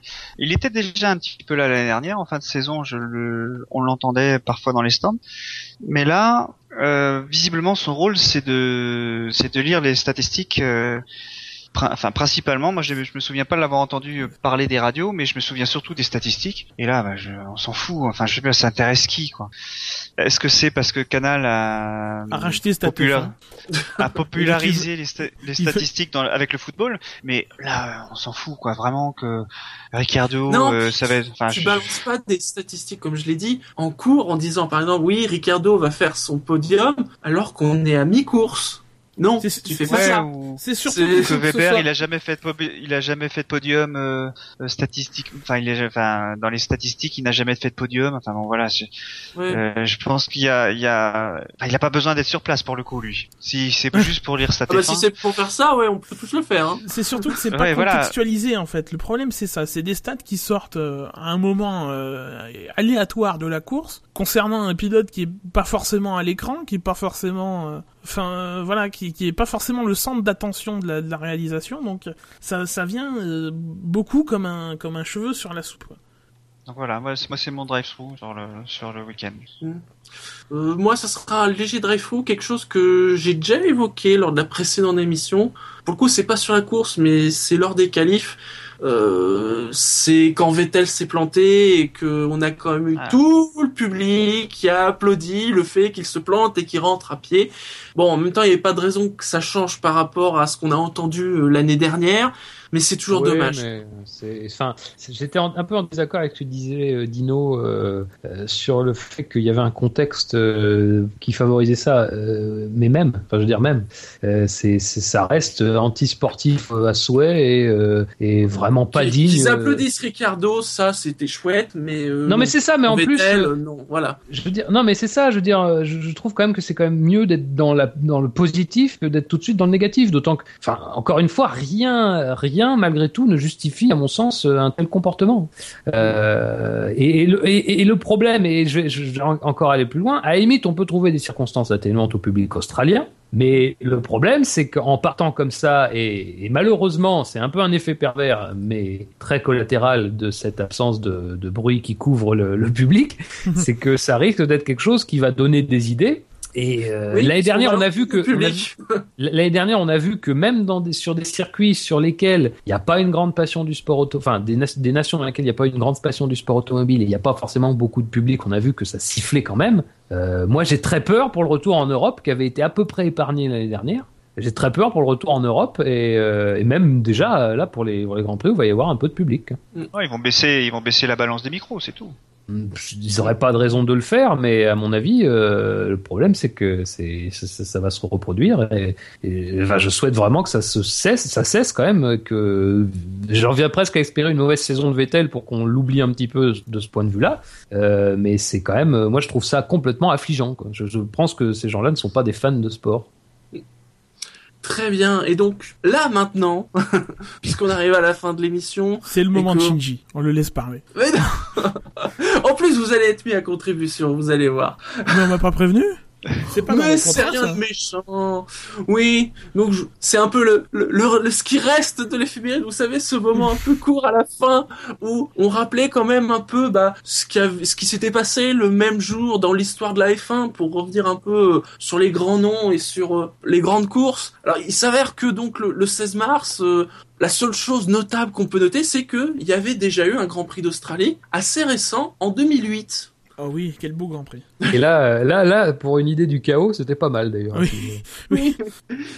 Donc pour info, hein, c'était Lewis Hamilton hein, qui avait gagné devant Nick Heidfeld et, et Nico Rosberg qui marquait son premier podium. Ah, Hein c'est ce qu'a dit. C'est pas ce qu'a dit euh, Laurent Dupin pendant la course justement? C'est pas impossible. c'était aussi le, le premier meilleur tour pour Eiki Kovalainen. Et donc alors, c'est pas quelque chose que je ferai systématiquement, mais euh, voilà, comme il y a que ça et que c'est le début, je voulais marquer le coup en vous proposant un, un petit quiz, un, un petit vrai ou faux. euh, Ah, Comment on Sur ce Grand Prix? Non, alors, ce sont des affirmations qui commencent toutes par au Grand Prix d'Australie 2008. c'est bon ça.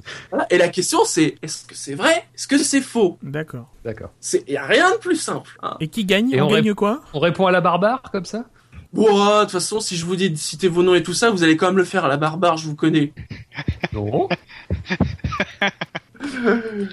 Je ferai attention au débit, mes deux paroles. et donc, eh bien, vous êtes prêts? Oui. Oui, oui. Est-ce qu'au Grand Prix d'Australie 2008, Force India était contente de fêter son premier anniversaire en rentrant dans les points? Non. C'est vrai Enfin, enfin c'est vrai que c'est faux. C'est faux, c'est faux parce que c'était c'était sa première saison. Enfin, c'était la première Et- saison de Force India. Exactement. Alors c'est même l'affirmation est même doublement fausse parce que c'était en effet le premier Grand Prix de Force India au Grand Prix d'Australie 2008 et en fait les deux voitures n'ont pas fait 10 tours avec un, un accrochage au départ et euh, une, fuite d'hydraulique au au huitième tour. Ah, Est-ce qu'au Grand Prix d'Australie 2008, un ingé de chez BMW Sauber a perdu un bras en s'empalant sur les appendices aéros de sa voiture? Non, ça se serait su ça. Le- je propose que c'est le premier qui a rigolé qui qui marque le point. oui, c'est clair, le mec. C'est faux, mais avouez, ça Que aurait pu c'est- être ça possible. C'était probable, c'était C'est plausible. possible.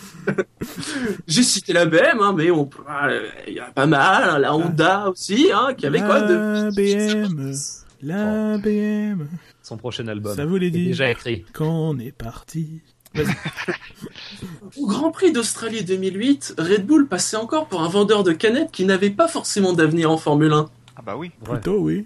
Ah oui, parce qu'à l'époque, le palmarès de Red Bull, vous vous souvenez ce que c'était? On a quelques podiums? Un podium. C'était Un ou deux?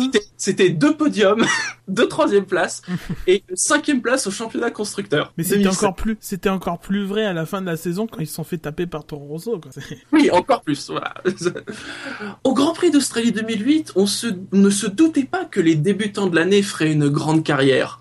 Bah, c'est vrai, quelque les- part. Parce que Vettel, euh, Vettel c'était pas un début, ah, c'est. Vettel Ouais. avait fait quelques courses en de fin 2007. Oui. Ah, Euh, ouais. Les débutants de 2008, c'est Nelson, euh, non, c'est faux, alors. C'est Nelson Piquet et, euh, Et Bourdais, donc en Et effet, c'est pour euh, ouais. fait une grande carrière en F1. Au Grand Prix d'Australie 2008, seulement un pilote sur trois aurait un jour la chance de rouler avec des V6 turbo hybrides. vrai. Ah ouais, ça doit être vrai ça. Eh oui, c'est vrai. Sur 22 pilotes qui ont participé au Grand Prix d'Australie 2008, on parle. Je vous parle pas d'un Grand Prix qui a eu lieu il y a 20 ans, hein, c'est 2008. Il n'y en a plus que 8 qui sont encore présents. Vettel, Raikkonen, Alonso, Button, Hamilton, Rosberg, Sutil et Massa, dont deux Cherchez, qui, cherchez qui ont- l'intrus.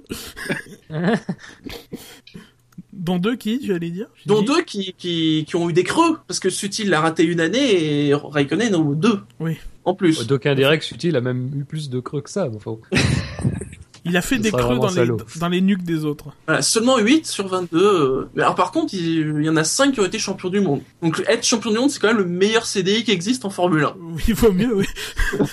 Merci, Captain Odious. Au Grand Prix d'Australie 2008, Super Aguri existait encore. Vrai.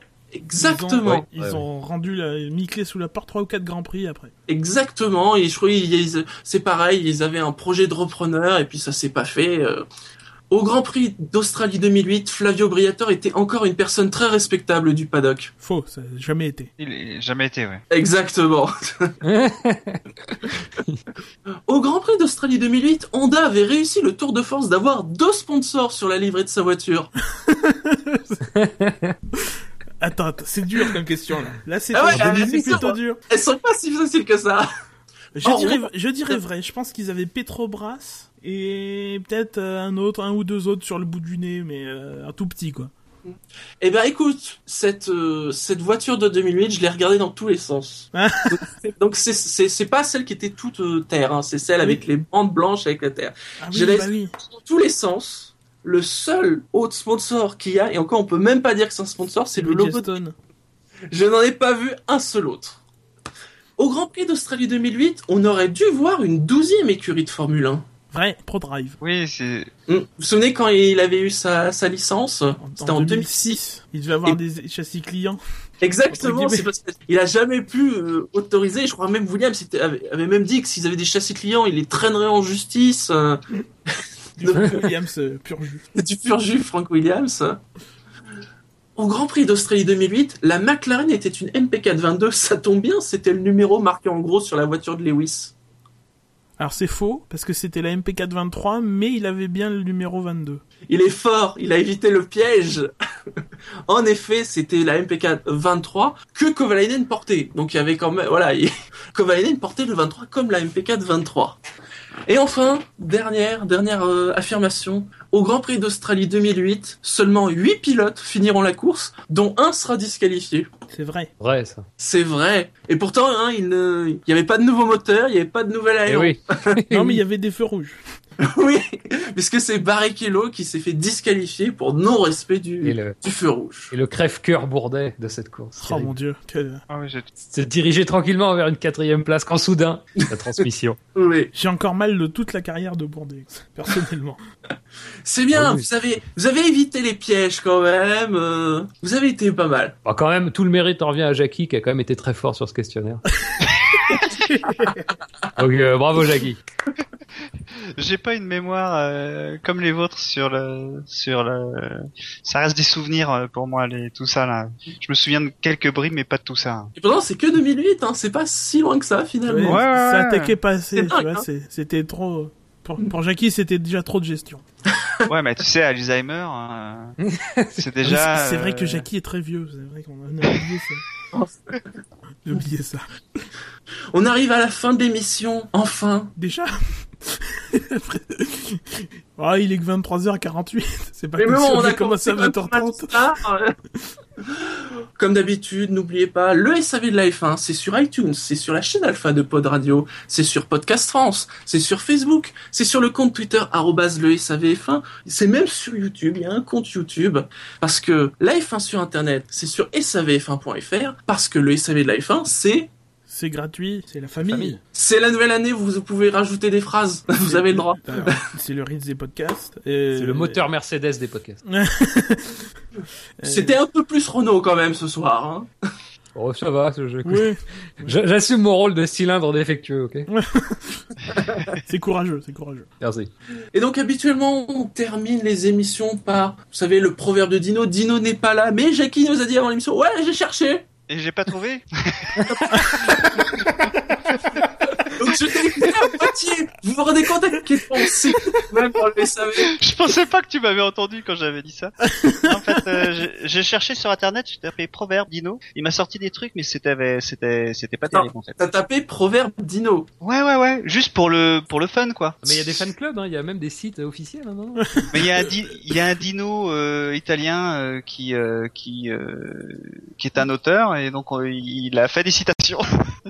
mais ça avait pas vraiment de sens, donc euh, j'ai pas sélectionné. Très bien. Allez, j'en ai un, j'en ai un. Ah, il en a un. En plus, ça, ça tombe, c'est le premier que je trouve. Nous C'est un, t'écoutons. c'est un proverbe australien, en plus. Ah. Personne n'est plus sourd que celui qui ne veut pas entendre.